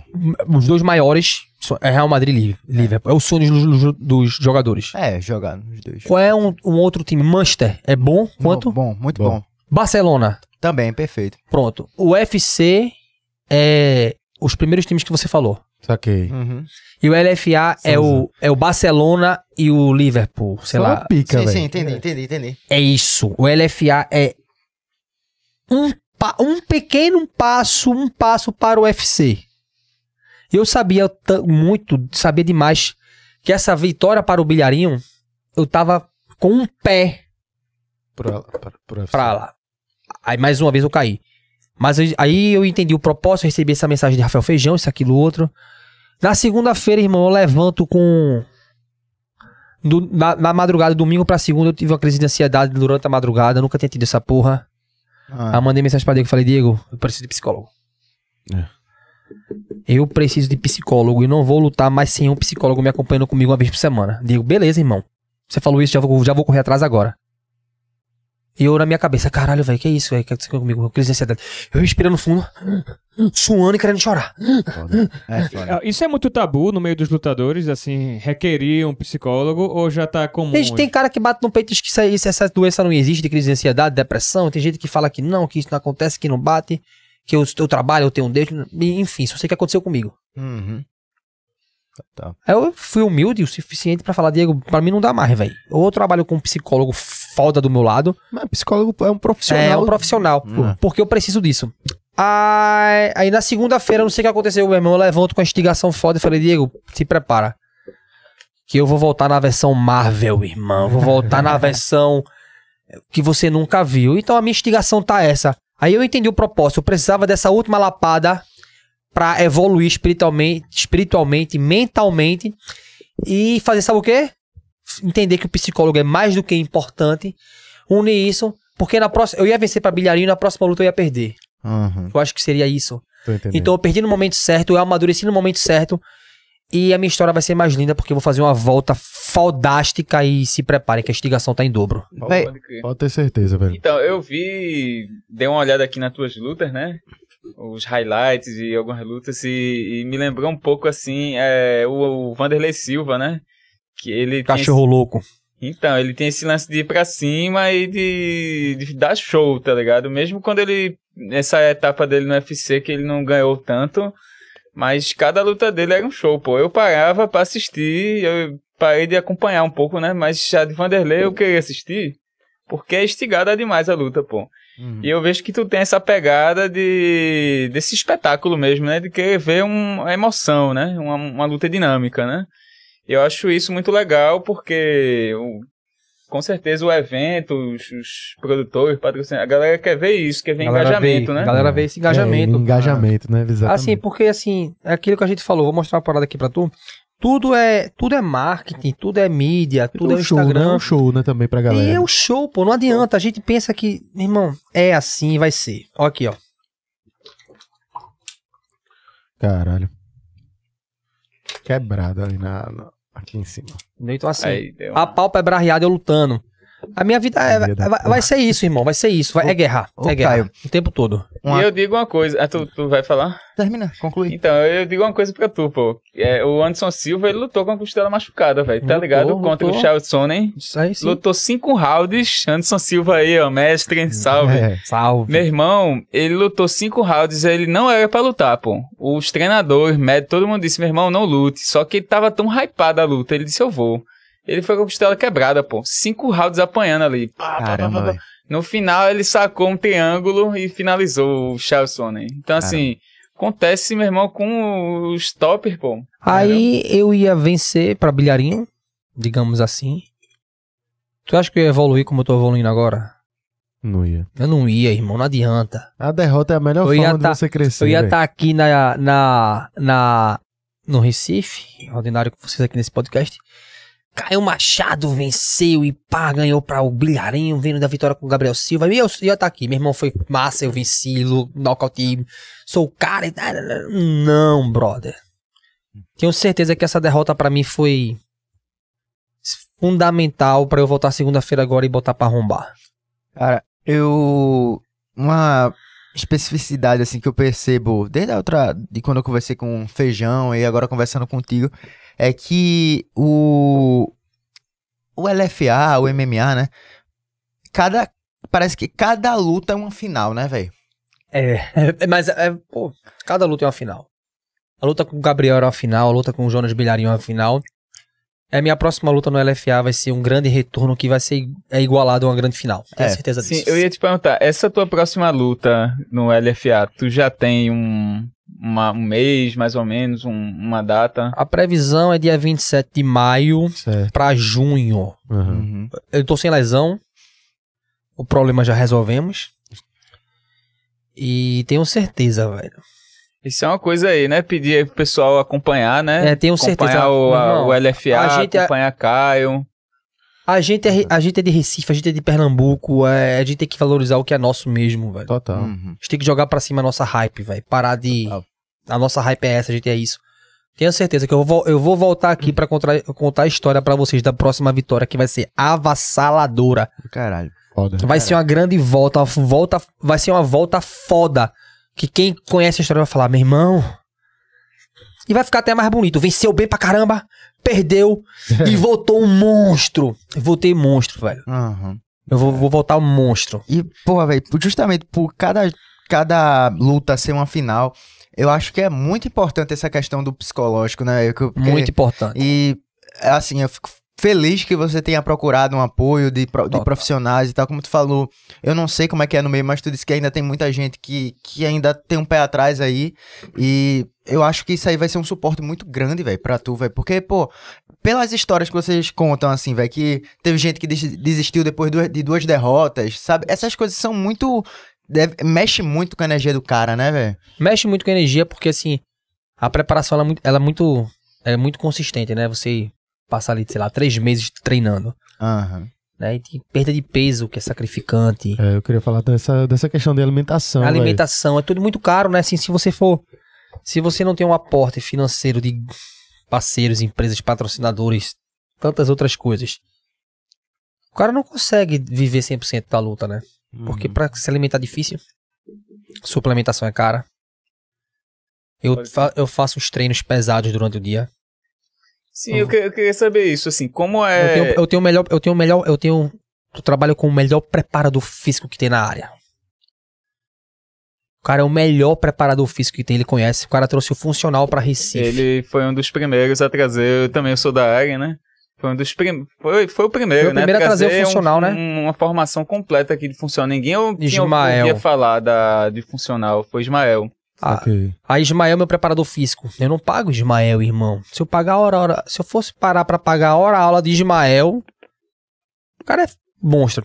Aí eu faço minha preparação física na melhor, no melhor box de Recife, a Awaken Box, que me dá todo o espaço pra fazer minha preparação física. E específica, né? E espe- especificidade é tudo. Bilharinho chegou, fez, meu irmão, o que é que esse cara faz na, na preparação física pro meu treinador? Ele levanta quanto de peso? O que é que- qual é a minha preparação física desse cara? Porque eu tô impressionado com a força do cara, velho. E a consistência que o Caio tem. A minha equipe, porra, é de Pernambuco. A gente sai daqui e faz, e faz isso lá fora, irmão. A galera vai ter que me- aprender agora a me respeitar. E eu vou ser pesadelo de geral. Eu vou ser pesadelo da galera, porra. Cansei, irmão. Essa luta me fez cansar de vez. Massa. Então, assim, eu tenho, eu, eu trabalho com o doutor. Eu trabalho com o doutor Diego, meu nutrólogo, que o cara lá atende no Rio Mar. A consulta do cara é, uma, é quase o salário mínimo, porque o cara é fera.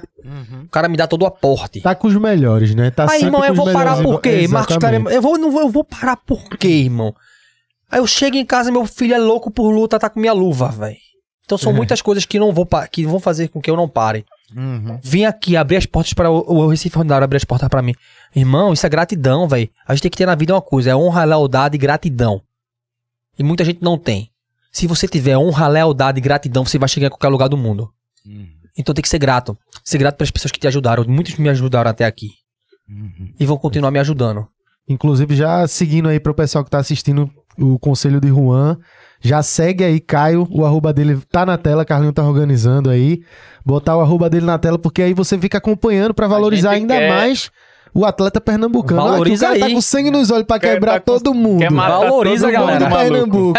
É, velho. Valoriza. E a gente quer, eu quero ver teus treinamentos, velho. Caio Eu vou- eu vou te Machado, MMA. Pra eu ver teus treinos Tá aí tela. de, Tá na tela, de Tá na tela. manopla, de, de treino, tu treinando força, a gente quer te acompanhar, pô. A gente quer ver tua rotina, entendeu? Dia É, a dia, é interessante. E tudo isso que você tá falando aí da, do- desse suporte, é, o público aqui quer ver e eu acho que isso vai é, ajudar a alavancar, né? Mais pessoas vão querer, com certeza. É, a gente tem um ambiente bom de luta aqui, pô. Eu tava comentando isso quando eu, eu cheguei aqui, eu tava falando, pô, velho, A gente aqui, por exemplo, no jiu-jitsu, o jiu-jitsu é muito forte, velho, aqui da, de, de Muito, Pernambuco, muito né? forte, muito. Então tem a galera, né? Então, assim, tem trocação também, né? Tem a galera do Muay Thai e tal. E tá aí, pô, um representante do MMA que, assim, já, já tinha um tempo, a gente tá vendo um cara forte. E mais, mais gente vai querer, pô. Vai querer se organizar pra tá também seguindo e ter um- um- uma galera mais forte, né? Fortalece o cenário, Fortalece né? a a cena, gente se sim. unir, meu amigo. É. A, A gente é muito forte, a gente é muito forte faz a diferença. É, uma coisa que eu queria comentar assim, sobre o esporte em geral, que eu, eu gosto do esporte de qualquer forma, assim. Eu acho que é uma profissão. Pra mim, eu acho que é a profissão número um, assim, se eu pudesse ter escolhido assim, é ser atleta, porque quando você vence, você é literalmente o vencedor. Não é tipo tu trabalhar no escritório e você fica naquela coisa assim de tipo assim, ah, quem é o melhor, quem é o pior. É muito relativo aquilo, sabe?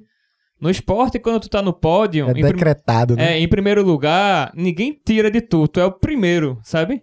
Mas ao mesmo tempo que eu tô falando isso, é, por exemplo, eu acompanhei muito na época o Ayrton Senna, sabe? Acho que todo mundo aqui sabe quem é Ayrton Senna. E. Vou nem te Ou- responder. ouvimos falar, já ouvimos falar. E aí, ele também tinha essa coisa na carreira dos altos e baixos. Pô, um cara como o Senna, ele pensou em desistir de correr. Em, isso foi em 90 e. é, foi o seguinte: em, no- em 89, ele teve um campeonato roubado. Senna. Porque tem uma história ali, depois vocês podem pesquisar. E ele pensou em não correr em 90. Porque Prost bateu nele. Então, imagina só, um cara como ele desistir. E realmente, um cara como ele, que é um cara, poxa, que tá lá no topo, É. milionário, rico, você vê que ele pensou em parar e ele voltou. E em 90 ele ganhou. Ou seja, ele perdeu, roubado, e ele meio que ganhou em, em 90 fazendo a mesma sacanagem que fizeram com ele no ano anterior. Porque foi um cara que bateu nele. E no ano seguinte ele bateu no cara, tá ligado? Legais também, né? Deu troco. É, ele deu troco batendo. Mas assim, eu tô, tô trazendo exemplo dele, tem, pode ter vários aí na vida do- dos atletas. É, porque assim, se um cara como ele passa por uma coisa dessa, ele que é o próprio Ayrton Senna, quem, quem mais assim não vai passar, né, velho? Quem dirá, quem dirá Caio Machado. vou passar por muita coisa, né, irmão? Vou perder muito ainda, mas vou vencer muito mais. E a vida, da- a nossa pegada é essa mesmo. Ô, Caio, é, a gente tinha falado aí do, do suporte de, hoje, pô, com tua equipe, com tecnologia. É, a gente conversou isso um pouco antes, mas eu queria saber tua opinião, porque eu percebo, pelo menos assim, eu acho que, que é justamente nessa era da tecnologia a gente tá tendo uma longevidade maior dos atletas, sabe? Assim, eu tipo, pô, acompanho muito futebol, o cara vê hoje Cristiano Ronaldo jogando em alto nível até os 37 anos. LeBron James no basquete, pô, virou o maior, seis, o maior cestinha da história essa semana aí, com 38 anos, velho. 38, que tá, é, há uns anos atrás era um cara velho, né? É, É. então, e tá O destruindo, e, e assim, 38 anos destruindo, velho. Eu acho que ele tem um, um- um tempo aí ainda pra, pra jogar muita bola aí, muito basquete. A gente tem o peruano como exemplo, 48 anos aí destruindo na- É. no podcast. Era pra ser já o tiozinho do zap, já, né? É, já É. podia estar no, O no lá compartilhando Zap, fake é. news. Eu faço corrida, eu corro. Eu corro. E aí, velho, é, eu queria saber assim, a tu falando do, do, do, do cara, esqueci o nome, que, que lutou até os 42 anos. É, que não Glover. luta ou não, ele luta. Ele luta até hoje. Luta 43 e luta em alto, em alto nível. e deu um show. Caramba. Ele encerrou agora, né? Ele Encerrou, encerrou agora. mas ele encerrou com a derrota. Mas ele, a- ele pegou essa derrota e foi, pra- assim, foi pra gente, foi uma vitória. O cara, ah, pô, extremamente guerreiro. Aham. 43 anos de idade, tu levando pancada. Então, assim, Mas assim, entra a tecnologia, velho. O caso dele, assim, não, não sei se ele é, ele é específico, ponto fora da curva, mas essa, a longevidade dos atletas dentro do MMA tá, tá aumentando. Tá aumentando, totalmente. Isso aí já é comprovado. A gente teve muito lutador de 36, 38. Tem uns com 50, né? Até. Rapaz. Randy Couture, ele chegou aos 50 anos? Randy, ele lutou 47, 47 Caramba, anos. muito- Caralho, velho. quase- E foi campeão Randy mundial verdade. em cima de um brasileiro. Gabriel Napam foi campeão Verdade. mundial dos pesos pesados com Caramba. 44 anos. 44, Caramba. é isso que eu tô dizendo. Surreal. Tá, tá aumentando muito. Então, quando você, você, você pega e traz a tecnologia. Quando diga tecnologia, por exemplo, luvas boas pro seu treino. Uma luva top pra você treinar hoje custa mil reais. Uhum. Não é todo atleta que consegue pagar mil reais numa luva, tá? É. Uma, uma caneleira top custa 880, 900 reais. Isso vai ajudar teu amigo de treino nos golpes que ele vai receber e ajuda também a você. Aí você entra com a alimentação totalmente regrada, um, re- um, um recovery top, né? Você faz a, toda a recuperação em tecnologia. Massoterapia. Eu tenho um massoterapeuta, pô. Bora, Mônica, cheiro pra tu. Eu tenho um massoterapeuta. Então, assim, eu tenho fisioterapeuta. Então, assim, você entra massoterapeuta, fisioterapia, uma alimentação regrada, uma equipe que não, não, não, tá, não tá te treinando de qualquer forma. Não tá levando o teu corpo, não tá, não tá levando o teu corpo ao extremo pra lesionar, ter um overtraining Uhum. tá fazendo tudo na medida correta, né? Como, como tu vive. Aquele equipamento que vai trazer um- uma melhor recuperação, aquele equipamento que vai aumentar teu, teu punch, aquele equipamento que vai aumentar tua força, tua, tua, teu poder de tração, tua agilidade. Então, meu irmão, tudo isso vai contando. Tudo isso vai contando. E, véi, é, E a, tem- a gente tava falando aí, tu falou do cara que, pô, luta, lutou até os 47, peso pesado. Aí, é, tu é peso pena, eu queria fazer uma pergunta. O cara, ao longo do tempo, ele pode ir mudando de categoria, né? Não consegue Pode. mais ficar no peso Pode, pena. Pode, pode, total. O cara vai envelhecendo. Vai, assim, o cara realmente, o metabolismo ele desacelera um pouco. Aham. uma coisa natural. E o cara vai ter mais dificuldade pra perder o peso. Uhum. Então o cara ele sobe. Sobe, né, velho? Mas existem casos de lutadores como o José Aldo que ele não subiu. Ele desceu. Ah, Sim. Ele lutou contra uns caras tops e fez frente. Porra, foda, velho. Isso varia muito também do, do perfil do atleta, né? Assim, se o cara ele, tem, ele, ele é regrado, se o cara ele é consistente. Isso aqui. E o biotipo do o cara biotipo também, do né? cara. São, são muitos fatores, pô. Eu, eu pesei 66 há, dois, há dois, duas semanas atrás. Hoje eu tô com 79. É uma, uma sanfona humana. E tu falou aí agora, a gente tava conversando antes de começar o podcast, tu perde 10 quilos em quanto tempo? Eu perdi 10 quilos em um mês. Caralho, velho, isso é, isso, é, isso é comum pra todo mundo, assim? É, quem faz certo é comum. Caralho. Quem faz certo. Agora, assim. o, que é, o que é fazer certo? Tá bem regrado em toda a alimentação, fora isso, tem algum tipo de... acompanhado, cara. Acompanhado. Tem algo que o cara vai tomar Tem, pô. pra acelerar metabolismo, essas Tem, coisas? tem. Existe termogênico, nada que vai, assim, nada que vai te fazer perder muito peso ou nada que vai te atrapalhar. Existem coisas que atrapalham. Mas, por exemplo, se tu tá com um acompanhamento nutricional bacana, Uhum. um nutrólogo pra te dar todo o, o, o aporte é, nutricional e vitamínico, né? Sim, porque Isso, fosse- toda... isso, é, isso conta muito. Perder peso, mas tem que estar bem, né? Esse camp de treino, eu não- eu não fiquei gripado uma vez. Aham. Não adoeci uma vez. Teve um dia que eu tava querendo gripar. Diego falou pra cá, tá- na casa dele, tu tá querendo gripar, né? Vai tomar isso, isso, isso, isso, isso, isso. Eu Tomei. Sábado, domingo, eu já tava um monstro de voltar pra academia. Vum. Então, existe aquilo que vai complementar a tua alimentação. Uhum. Então, eu tiro, eu, eu tiro 5 quilos na, na dieta durante as quatro semanas. Vou perdendo gradativamente. Sobrou 5 quilos. Aí eu tiro um quilo ali é, na semana da luta. Um quilo bem. De boa, né? De Assim, aos boa. pouquinhos, né? Perco bem, tranquilo. Aí faltam quatro, né, pra categoria. Esses quatro, eu desidrato. Eu corto Caralho, água, É faço sauna, eu tiro 4 quilos. A gente faz a, a gente, a gente faz a hiperidratação, eu tomo 8 litros de água durante vários dias. E depois, no, no último dia, eu tomo só um, corto a água, o corpo faz, oxe, cadê a água? Nosso corpo é feito de 70% de água, Aí ele...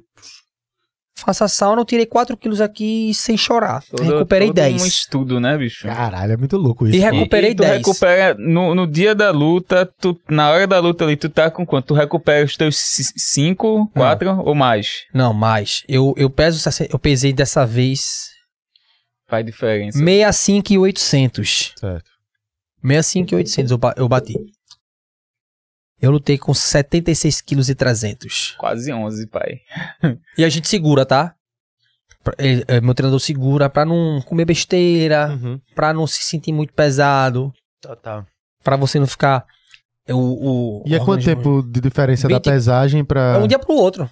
Um ou dois dias, não? Não. É um dia A só. pesagem um dia antes e a luta é no outro dia, pô. E o Se cara eu ganha luto- tudinho. Ganha, Se eu luto é? no sábado, Caralho, velho. se eu luto no sábado, se eu Ganha, luto meu no sábado, é, apesar de sexta-feira, Sim. pesei sexta-feira 9 horas da manhã, eu faço toda a minha recuperação de peso. Eu recebo a recuperação de peso via WhatsApp. Surreal, pô. Se é de manhã, tem ainda pelo E menos eu- um dia e meio, né? É, um dia e meio. Aí eu faço a recuperação, eu faço a reidratação. Durante algumas horas eu, eu, eu, eu tomo os líquidos corretos, pedialite, o soro. É, bastante água, água de coco, o meu suquinho de uva e começo a fazer minha recuperação, o organismo volta a trabalhar. Aí depois você come carboidrato, né? Macarrão, uma pizzazinha. Pelo que tu falou, tu ainda é tranquilo, assim, tu ainda é de boa, porque se você for ver vídeos de atletas que passam por essa transição, principalmente da desidratação, é, é, muitos sofrem muito, velho. Muito mesmo, velho. Olha, eu já, eu já é, to- é tirei. uma tortura, assim, Eu já quase. tirei em um dia na, na sauna 6 quilos e pouco. Caralho. Foi o sofrimento. Eu já lutei na categoria de baixo que eu perdia pra lutar 17 quilos. Aí meu organismo não aguentou, velho. Meu organismo fez parra, pare, arregue, esse não é pra você. Eu ia insistir e eu ia diminuir a minha vida útil como atleta. Uhum. Saquei. A minha vida útil em alto rendimento. Então Quem esse. tá fazendo isso é o Poitin, né? Ele tá perdendo muito peso, velho. É- Ele, pra quem não sabe, é o campeão da categoria meio médio, né? Alex Poitin. É meu médio, Diego. É, que já é campeão do UFC. Ele tá perdendo isso, aí a turma tá dizendo, é, ele não vai aguentar muito tempo nessa aí não, ele vai ter que subir pro meio pesado. E fica Ah, difícil. Com o tempo fica difícil. Com o tempo É, a pega bastante. atleta. Mas uma, uma coisa que eu ia falar aí do que a gente tá falando de alimentação, tu se falou muito da tecnologia, né? Mas nisso aí entra também o conhecimento, velho. É, conhecimento é- Conhecimento, que assim, é, é o trabalho multidisciplinar, a integração do- dos trabalhos. Você tá falando do head coach, né? Que é algo também. Antigamente a gente tinha o quê? Um ou dois treinadores no máximo. Agora tem um treinador central, né? Que tá aqui, né? Aham. o, o mestre aqui, Diego. E tem vários outros treinadores que eles integram, pô, os tipos de treino, é, disposição Você energética. falou tudo. tudo. Você falou tudo que a gente faz. Exatamente isso. Isso é foda, né? Assim, o que eu fico mais feliz, irmão. Pô, tu é pernambucano, né? Sim. Tu é- Tu, vocês levantam a bandeira da gente, né? Uhum. Né? Concorda comigo? Agora é muito chato, né, velho? Tu, tu só ter um cara de alto nível, um cara de alto rendimento pro esporte vindo do sul pra dar. É. Uhum. Porra, o cara fez ali agora, porra. É uma merda, irmão. Porra, a gente fala é uma bosta. Uhum. Porque o cara vem de fora pra sentar aqui e falar, não. Eu sou de alto rendimento, tenho tudo isso, mas vindo de, do exterior, vindo do sul. É, Vamos valorizar treinar que a aqui, gente tem é, tudo isso saindo de Aqui, né? Recife. Então, E não precisa falar, a gente não, não é questão de provar ou falar, a gente vê que é, Porque a isso. gente é bairrista, mano. Então a gente vai ficar orgulhoso, mano. Não é questão Exato, de querer se mostrar, não. Não é porque é a gente. A gente mesmo, precisa, precisa ver isso. Não só vocês precisam ver isso, não só eu. As empresas precisam ver isso. O governo do estado precisa ver isso. Pois é. Entendeu? Que não tem, tem muitos outros como o Caio, irmão. Tem muitos talentos como o Caio. Vamos fazer uma cobrança ao governo aqui. Que tipo de apoio o governo poderia Que dar a tipo- esses atletas, Total. porra? Bolsa Atleta. Pois não é. ficar limitando Bolsa Atleta só pra um esporte. Aham. Entendeu? E ao certo, que é o que o cara precisa pra levar. Meu irmão, eu fui pro. Eu, eu luto fora. Eu nunca levantei a bandeira do governo do estado de Pernambuco. Aham. Uhum. Nunca teve nenhum incentivo. É um absurdo isso. É, porra. É um absurdo, velho. Eu podia estar aqui agora estampando e falando: o governo do estado de Pernambuco tá aqui comigo. É. Apoia os atletas. Apoia aqui no Recife Ordinário. É, porra, porque Mas a galera só tem- quer uma oportunidade, velho. Quem me dá apoio são outras pessoas, brother. Não é o governo, não. Infelizmente, eu, eu lamento por falar isso. Não é por bandeira política, esquece. Seja Não, quem esquece, esquece bandeira política. Isso é pauta porque são- independente de esquerda, ou direita e tudo. É, Não, isso é um a- a- problema nacional, esporte, pô. for. É. Isso é um problema nacional que você vê que no país inteiro não se não vai se investir em atletas como de maneira geral e ainda mais na questão da luta, né? Aqui no estado eu acho que vale a pena a gente cobrar e pedir esse incentivo porque a gente vê, ó, o LFA rolando, rolou aqui no Geraldão, Movimentou. movimentou, incentiva ainda mais. eu venci, eu venci. você venceu. Eu venci. Incen- Outras marcas me procuraram, outras Total. empresas de televisão me procuraram. Governo do estado Zero. não sabe nem quem sou eu, nem me dá um oi, nem, nem se eu for lá não vai nem me atender. Pois é, velho. Isso incentiva até mais gente, velho, mais atletas a poderem. A galera do, do LFA que tava lá presente, e outros atletas de Pernambuco que lutaram lá, galera que quer ter essa oportunidade de poder um dia se tornar profissional e tal. E a galera não vê incentivo nenhum, tá ligado? É, cara, assim, não, não, não- não- eles não ajudam eventos, eles não. Vamos tentar fazer isso aqui chegar até a governadora. É, não, já É tô falando aqui difícil, pra gente já fazer um corte e mandar ainda marcar o governo pra ver se essa porra não anda. Não, mas assim, falando, falando de verdade mesmo. Eu fui agora pra São Paulo lutar o LFA. Ah. Meu irmão, a prefeitura de Cajamar dá um suporte pros atletas, irmão. Tá ligado? Dá um suporte pro LFA.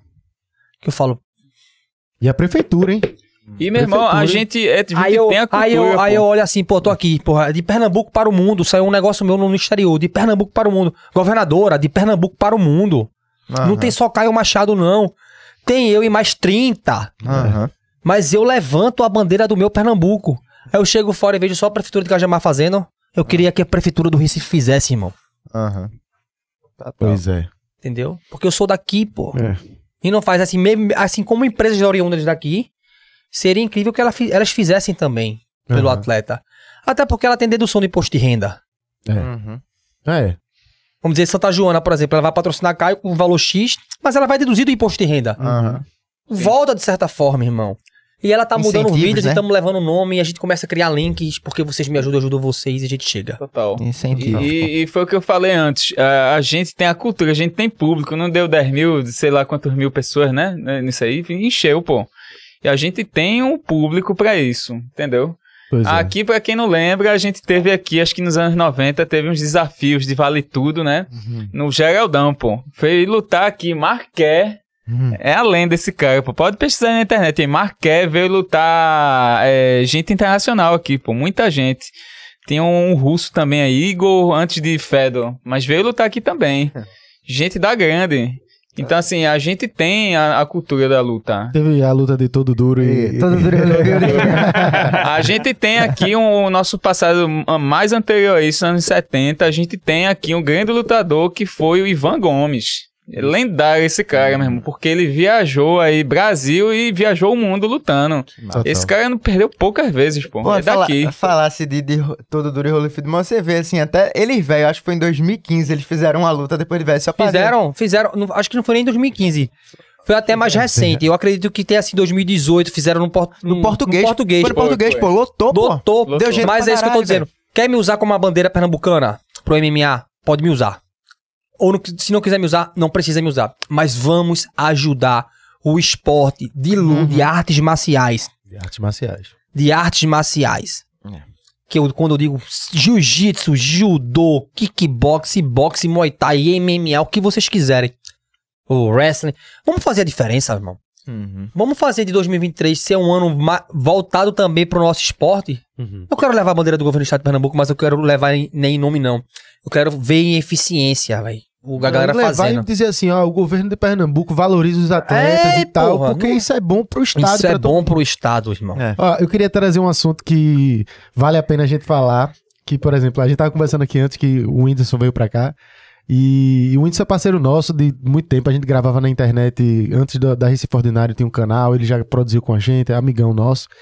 E aí eu lembro de, de quando ele foi. Teve aquela luta, né? Quando ele foi lutar lá. Primeiro que quando ele me falou, eu já achava isso é pala, isso é dele, porque ele passava, tava treinando, tava gostando, ele, eu vou lutar ainda, tu vai ver ano que vem, e não sei o que, não sei o que lá, eu tá. Meio isso é é conversa. Depois o negócio foi andando, andando, andando. Chegou num momento que eu caí na real, assim, foi no dia da luta, assim, vai rolar. Eu liguei a televisão assim, quando eu vi aquele bicho entrando, eu, puta que pariu, meu irmão, o Ele- que esse ele- bicho tá fazendo aí? Eu, Foi macho pra caramba, então, irmão. eu fiquei nervoso, porra, porque eu fiz é um assim, meu monstro. irmão, esse bicho tá aí pra fazer o quê? Ele vai levar um- uma porrada do cara. Mas, meu irmão, foi bonito, velho. Levou Foi- porrada pra caramba, mas foi bonito, Contra quem, porra? Pois é, velho. Meu irmão, tu lutar contra. Tá, lutasse contra quem? Beleza. Mas foi contra bonito. Popó, irmão. Mas é bonito demais, pô, porque o cara. É segurou, lindo de se segurou. ver. Ele é guerreiro, batalhador. Saiu na mão, ele aguentou porrada. É, Eu fiquei impressionado, velho. Imagina aquele cara se dedicando desde lá de trás. Desde lá de trás, só a luta. aham.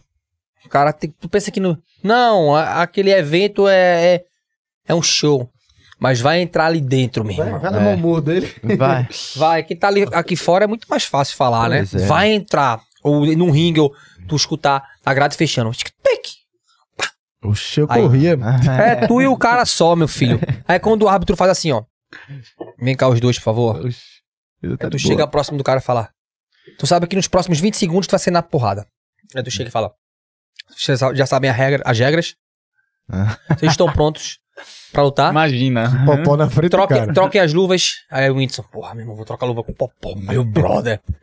Cara, um dos caras mais noca- nocauteadores que existem. Pum! Afasta, começou a guerra. Aquele cara é macho pra cacete, irmão. Aham. Pior que é. O cara é macho pra cacete. Só de dedicou, ficar velho. em pé, dedicou. depois de de, de, ficar de em tocar pé. a luva. Guerreiro. Respeitou o Popó. Popó respeitou ali também. Sim, Popó sim. derrubava ali Lógico, bem mais rápido se ele quisesse. Foi um- foi- e, e o bonito foi o show. Porque, tipo, acaba engrandecendo ainda mais. A troca, teve, É, teve é, uma porra. troca pra todo mundo ali, pra Whindersson, pra Popó, Isso é muito bom, porra. pro É, evento. Popó lutou depois, e, teve né? Tá mão, e, te- e teve mão que Popó bater, botou em Whindersson, que o Whindersson segurou, que muito lutador não segurava. Que eu vi, eu vi- a gente Sério mesmo. Né? Mas Popó Sério. falou isso. teve Ele muita disse. mão que Popó botou em Whindersson que isso fazia um e Aham. botava pra brigar. Pum e um. Era mais fácil o Whindersson ter dobrado o joelho ali e falar, não, besteira, tô me entregando pra Popó. Aham. né? Muito mais fácil. Uh, uh. É Popó, meu irmão. Levantou, tô, eu tô- ele é milionário, tô nem aí, não vai mudar a vida dele, pelo menos só vai... É. Não é não? O cara é milionário, não vai mudar a vida. Perdeu pra Popó, tirou uma foto com o Popó, meu irmão. História. História. História. Eu O que cheguei, vai- o a, que- eu o cheguei que a vai- perguntar pra. O que vai manter viva a gente é a história. É. O cara a- faz um negócio daquele, é um monstro. O Whindersson é um monstro. Eu cheguei a perguntar pra o Whindersson, né, aqui no podcast que ele veio aqui, se ele tinha estudado Popó. Aí ele falou que não estudou, velho. Ele só focou em aprender boxe. Porque ele falou assim, pô, se eu for estudar, se, se eu for estudar ele, seria pra, ter, pra ganhar dele, eu não ia ganhar dele. Ele falou. Então eu me preocupei em aprender técnicas de, de boxe e tal. Então, Eu estudei pra ficar em pé. é. Mas assim, foi realmente o que ele fez ali, né? Ele tinha a técnica ali do... Alô, Whindersson, quando vier pra Recife, galera aqui do Recife Ordinário, quiser fazer um treininho pra relaxar, É. bater uma manopinha, Oxe, na hora. fazer um sparringzinho, uma luvinha. diversão. Ele vai gostar, pô. ele vai One gostar. Fight, a minha equipe, chega lá, porque aqui você tem- também tem- vai ter treino de qualidade, viu, meu irmão? e é pertinho de onde você mora. ele vai gostar, ele vai gostar. Quando ele vier, a gente faz essa ponta. Porque o bicho bom. mesmo é uma sede pro treino do caralho. Então, ele então vamos mesmo. puxar a manopla, vamos fazer o treino. Onde ele Tá tiver, a gente vai. Ou ele vai pra nossa academia. E eu vi o preparo dele, assim, tipo assim, fazendo show, é, show de humor pra caralho. Aí teve, teve uma viagem que a gente fez pra Brusque. Eu acho que é Santa Catarina, eu nem sei, é no região no sul. Aí teve um evento lá dele de show e tal. E aí teve um. Quando a gente parou no primeiro hotel, ele não tinha academia. Ele, pô, eu quero treinar, não sei o que, preciso treinar. Já era tarde pra caralho, tava chegando perto de meia-noite, que a gente chegou tarde. Falou com a galera da produção, a galera arrumou um pneu de trator gigante ele assim. treinar. E ele subindo, porque o hotel era lá em cima, ele subiu a porra de lá de baixo até lá em cima, todo suadão, velho, e eu de carro de lado. Chegou lá em cima ele, pronto, pelo menos alguma coisa eu fiz. Eu vi que é tipo uma determinação Ativou. do caralho pra Mas poder é, fazer a é, parada acontecer. Caralho. Você viu, viu isso da. Você vivenciou os bastidores. Vi. Porra, irmão, velho. Você pensar que a luta ela é feita só daquele momento. É. Né? Os bastidores que é. Os bas- os bastidores. Lutar ali pra mim é a festa, irmão. Pra mim é felicidade total. É o, o que eu amo. Já, já, já na pesagem, a minha vibração já é de. Mas até chegar ali, irmão, o caminho. Então, a eu, é eu- muito maior. eu ia te perguntar isso, assim. É, tu tem, nesse momento agora, tu, quantos dias que tu lutou? Duas Já- semanas. Já tem duas semanas, né? Aí, como é teu cronograma? Menos, vai- Na verdade, tem menos de duas semanas. Eu lutei dia 28 de janeiro. É. Dia vai 29 fazer, de madrugada. Vai fazer duas semanas. Vai fazer duas semanas ainda. Agora. Tu- como é que tu vai voltando à rotina, assim? Primeiro tem uma avaliação pra ver se tu a tá gente já de fez a boa, toda a avaliação, já tá tudo tranquilo, fisiologicamente. E aí já volta a Ah, treinar, o meu, o meu é que tá? cocôzinho. Ah, O cocôzinho tá é, saindo. tá tudo certo. Zero lesão, graças a Deus. A gente vai fazer o seguinte. Segunda-feira a gente volta o camp, né? uhum. Com data prevista. Aí meu, meu head coach, ele faz o link com todos os treinadores, né? Existe um grupo entre eles que eu não me Que envolvo. massa. Queria acompanhar isso. Deve, deve ser. Eu não, eu não me envolvo com nada disso. Até porque minha, minha única preocupação é acordar e saber qual é, qual é o treino, que vai fazer, fazer. cocô. É, fazer cocô, treinar, me dedicar a coisas do dia a dia normais. Tá, tá. E ele se preocupa com a questão dos treinos, tá? Uhum. Então ele vai montar meu cronograma e vai mandar pra mim o cronograma. Cronograma semanal, diário. Eu vou fazer, velho. Aham. Provavelmente a gente vai, a gente vai voltar com a reabilitação. Um trabalho de mobilidade, né? Alongamento, mobilidade, reabilitar o corpo, reativar o corpo com a preparação física de manhã, lá na Wake com o Ismael. Aí à tarde eu vou pra Boa Viagem na, minha, na One Team Fight, que é a minha academia, e já vai estar o treino montado pra luta. À noite, se for necessário, não sei, ativa. Se não, mantém com dois treininhos pra reativar o corpo. Eu sou um cara que eu, eu volto muito rápido ao time. Então acho que duas semanas, Diego. Duas semanas de treino eu tô no time, cara. Tô no time. Duas semanas. E com essa vontade que eu tô. Bora, Whindersson Nunes, tô aí. Ó, lançou o desafio aí, hein? Vamos embora treinar, fazer um sparringzinho, enfim. Ô, Caio, é, deixa eu fazer uma pergunta que eu tô na cabeça aqui. Tu é um cara muito confiante e dá pra perceber que tu tá nessa hora assim. Tu já. Áurea, boa. tu já fizesse um trash talking, tá ligado? Dar aquela, aquela alfinetada no adversário, já teve uma pô, situação... tem que falar mal, meu irmão. Tem que esculhambar. O que acontece, né, Diego? Já aconteceu eu, eu, alguma eu, fiz, eu, eu fiz uma luta pelo cinturão com um cara que o cara chegou assim e fez. Mandou um vídeo. A gente tava no, no- no WhatsApp, no, no Instagram e falava, vem tranquilo, né? Uhum. Vem tranquilo. O cara veio de fora lutar com a gente aqui. Vem tranquilo, pô. Tu vem, mas vem tranquilo sabendo que aqui tem. Rapaz, meu irmão, na mente do cara, velho. o cara ficou puto comigo. Que do nada eu recebo o vídeo no celular. Me encaminharam no Instagram, cara. Tu tá pensando que eu tô indo pra brincar? Aqui, ó. Tô indo pra te nocautear, irmão. No teu Instagram ele mandou, foi? Foi. Tô indo pra te nocautear. Não, ele postou no Insta, ele Aí me ele marcou, postou. pô. Ah, tá. Eu tô indo pra te nocautear, irmão. Meu irmão, tô indo pra trancar tua cabeça no primeiro round, tu vai ver a pressão, tá pensando que eu tô indo pra brincar. Aí eu falei, ixi, meu irmão, minha mulher já não gosta disso, Letícia, ela odeia isso. Não, amor, para, pelo amor de Deus, eu vou falar com o Diego, eu vou falar com o Diego agora, ô Diego. Cancela a luta. É, e, ela, e, e ela fala com o Diego, pô. Vou falar com o Diego agora. Eu falo, Letícia, pelo amor de Deus. Quando eu faço qualquer coisa que contraria ali, a gente vaza a discussão, ela. É? Vou falar com o Diego pra saber se é isso mesmo. tá bom, Leti. Fala com o Diego, Leti. Fala com o Diego, tu não quer falar, fala, mas é assim. Aí ela não aceitou. Ela não queria que eu fizesse um outro vídeo mandando a resposta. Aham. Você não vai fazer, eu não admito isso. Falei, Letícia, eu vou fazer. Por quê? Tu quer pixie? Business, pô. é O business. Tu quer pixie? Fazer o business. Tu quer viajar após luta? É.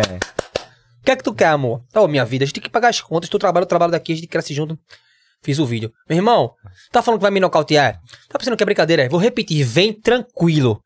Mas vem sabendo que tu vai ter. Vai ter pressão. Aí veio aqui e nocauteei ele. Então, isso. Acabou a luta, irmão. A gente tem foto se abraçando e pá, porque. Aí chega e meu pai fala: que esporte de otário da porra. esporte de tabacudo. Tu bate num cara, o cara bate tu depois tá se abraçando o cara e beijando. Vai embora, pô. É isso é que é esporte. Por quê? Por que tu não ia ser policial pra dar bandido, dar lapada no bandido e não abraçar? Mas assim, A ideia a é gente essa. vendeu o show, É. a gente É, vendeu vendeu a luta, Caralho. foi bom pra cacete Uhum. Muito massa. E o espetáculo, e, né? Tem que ser e virou bom a também, né? página. Então assim, é isso, velho. É É, isso. É isso. A, a pegada é essa mesmo, irmão. Ó, cara, eu, tô, eu tenho umas perguntas aqui que é umas perguntas que eu separei da galera. A rocha, rocha, rocha. Que aí eu já vou deixar pra tu, que é interessante. Por exemplo, uma que tá meio longa aqui, mas é basicamente, tu é detentor dos cinturões.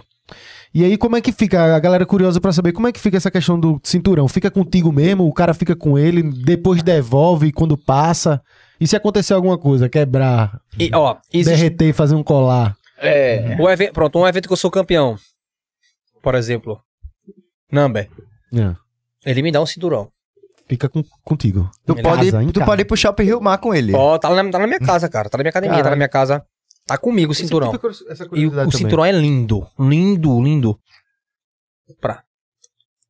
Eu acho muito injusto os eventos que fazem. Falando como a- atleta, tá? Eu acho muito injusto os eventos que eles fazem lutas. Pagam. Pagam bem alguns, outros não. Mas, digamos, te dá grana, Uhum. tu tem a foto. Pô, mano, faz um troféu, faz um, É. uma placa. Porque dinheiro acaba, brother. Uhum.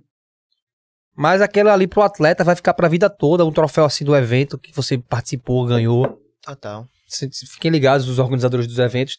Aí o- tem evento que dá pro atleta. Tem evento que empresta.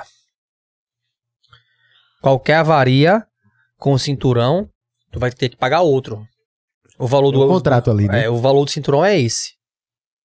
Se tu perder o cinturão, tu devolve o cinturão. Eu já, eu já, eu já fiz um, uma, um tipo de cinturão que eu vi aquele cara carregando o cinturão pra todo canto, o Jonatas. Carregava pra todo canto o cinturão. Era o cinturão do cara, pô. Foto com ele em casa, tudo. Na hora da luta, quando eu ganho pro cara, o evento vai e tira o cinturão dele e me dá mesmo, pô. Caralho, velho. Caralho, velho. É doideira isso aí, velho. O evento me deu o cinturão do cara, pô. Toma. É o teu cinturão. Eu falei, meu irmão, velho. Porra, bicho, como é, que, como é que faz um negócio desse? O cara tá com cinturão há três anos, pô. Caramba. Tu ficou com dó do, disso aí? De ficar eu com fiquei. cinturão? Eu só não devolvi pra ele porque eu também queria cinturão. Porque era meu. eu só não devolvi pra ele porque era meu. É, eu não devolvi pra ele que era meu, mas assim. É foda, né, velho? Tipo Ah, assim. é. Né? ficar um com cara, um do cara, tá ligado? Aí, pô, o evento poderia ter feito isso pra ele. Mas no, no UFC, por exemplo, existe, existem. Existe o, o cinturão oficial. E existem as réplicas.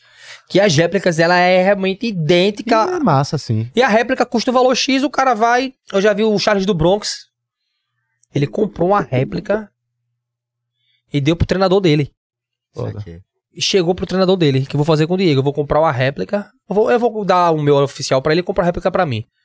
E vou deixar na casa dele. Mas assim, cara, é sério. Tem evento que faz isso. Tem evento que dá, dá pro cara e o cara leva. Tem evento que empresta. Tem evento que já deixa uma réplica, deixa o oficial lá guardado pra passar de mão em mão. Uhum. Mas Caio foi campeão daquela categoria naquela luta. Ele nunca vai deixar de ser o campeão. Saiba, ele foi campeão É. naquele momento. Ele foi campeão. Depois ele perdeu o cinturão, passa pro outro cara, mas ele já foi campeão. Aham. E o atual campeão Gabriel. Uhum. Gabriel é o atual campeão. E assim vai indo, vai, vai indo. Mas assim, os- eu tenho três cinturões. Os três estão. Os três estão lá comigo. E se o evento mandar mensagem pra mim, devolve. Vou devolver um cacete. Vem pegar, meu filho. Me demite, mas eu não devolvo. Devolvo nem a pau. Mas já aconteceu, assim, tem alguma história no meio do- da luta, já aconteceu assim, do cara sumir com o Já, já aconteceu. já. No evento no Rio, eu já ouvi a história do. Até o Dedé Perneiras falando uma vez no Chotô. Dizendo, pô, cara, o cinturão. É assim, assim, assado, irmão. Se tu quer o cinturão, tu vai pagar 900 reais pelo cinturão. Mas o cinturão, por é do evento. É uma polêmica que rola. Aí, tem cara que dá uma de doido e não devolve, não. Pronto, devolvo. Aí, sabe que você não luta mais no meu evento. Beleza, mas eu não devolvo. Mas é meu. Ó, tô perguntando aqui qual é teu ídolo, assim, teu maior ídolo na luta e na vida. Vamos lá. Primeiramente na minha vida, Deus. Minha maior prioridade, em segundo lugar, minha família. Total. É isso. Eu não tenho ídolo. Mas eu tenho caras que eu sigo como exemplo, é diferente. Eu tenho exemplos. Boa. Tenho caras que eu sigo como exemplo. José Aldo, Uhum. Anderson Silva, Minotauro, até o próprio Rafael Feijão. Eu tava agarrado com um cara semana passada e e vi o cara lutando no Strike Force dando show. Feijão é muito massa, Entendeu? Então, assim, eu tenho Gente caras que eu sigo. demais, Diego, que eu sigo como exemplo. Tenho pessoas que eu sigo como exemplo. Mas ídolo. Falar a palavra ídolo não tenho, não. Assim, ídolo, Aham. ó. Mas tem caras que eu sigo como exemplo porque são caras incríveis. Total. Mas meu ídolo, meu. É Deus. E em segundo lugar, minha maior prioridade é minha família.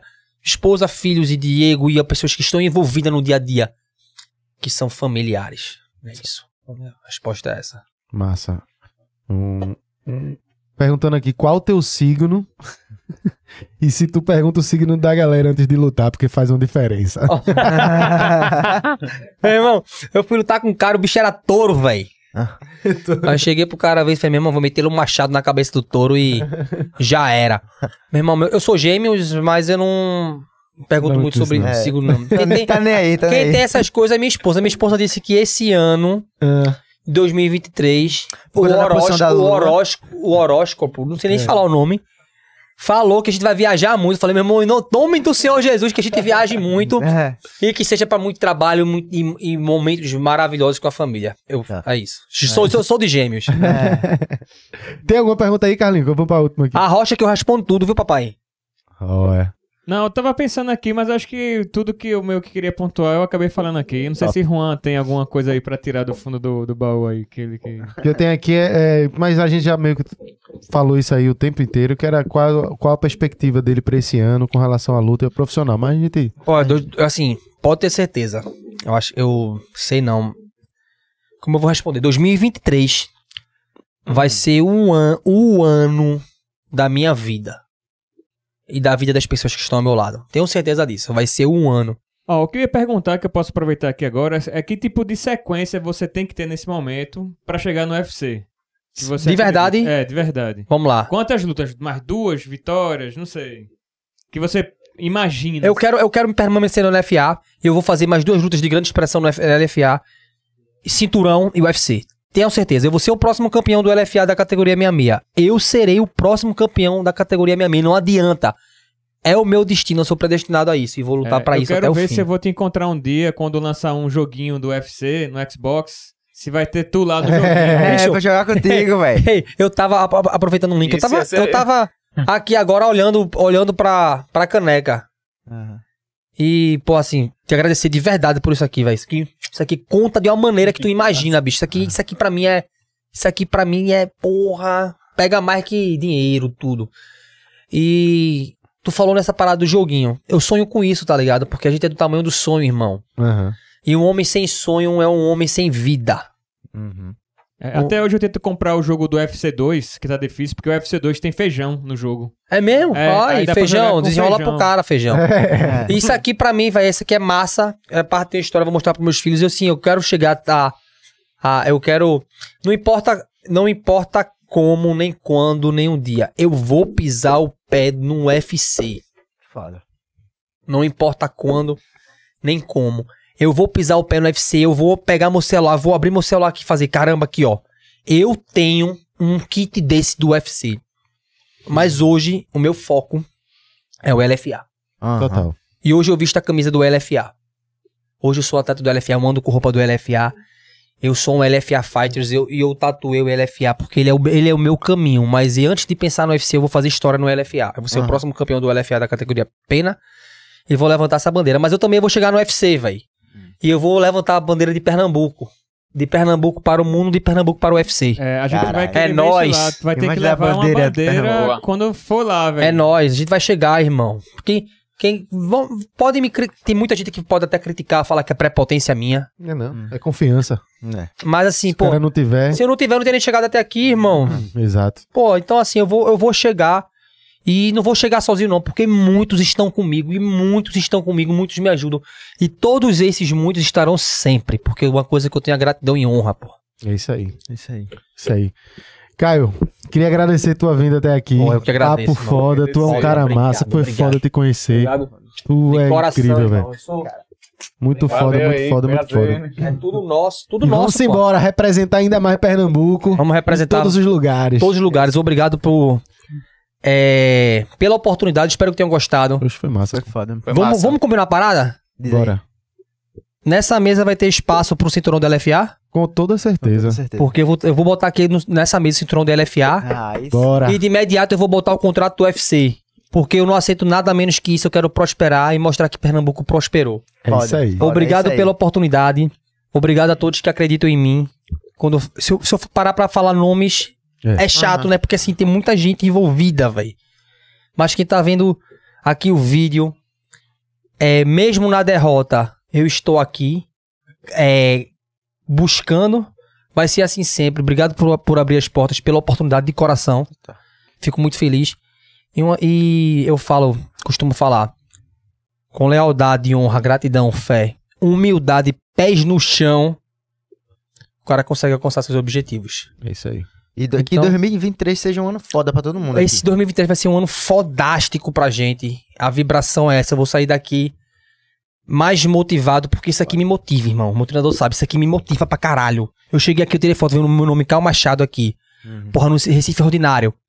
Irmão, irmão, é gratidão. E o cara voltar e falar assim, porra, essa galera me ajudou, meu irmão. É, Cada um de um estilo, cada um de uma maneira, cada um com um sonho, cada um com uma pegada, mas todo mundo se uniu, fez a parada acontecer pra Pernambuco, porra. É nóis, tamo junto, família. E se alguém vier tretar comigo, ó, meu amigo é Caio Machado, vem pra Faz cima. seguinte, faz o seguinte, chamo ele aqui, faz o seguinte. Ei, pega meu WhatsApp, liga pra mim que eu chego. Manda a localização que a gente resolve.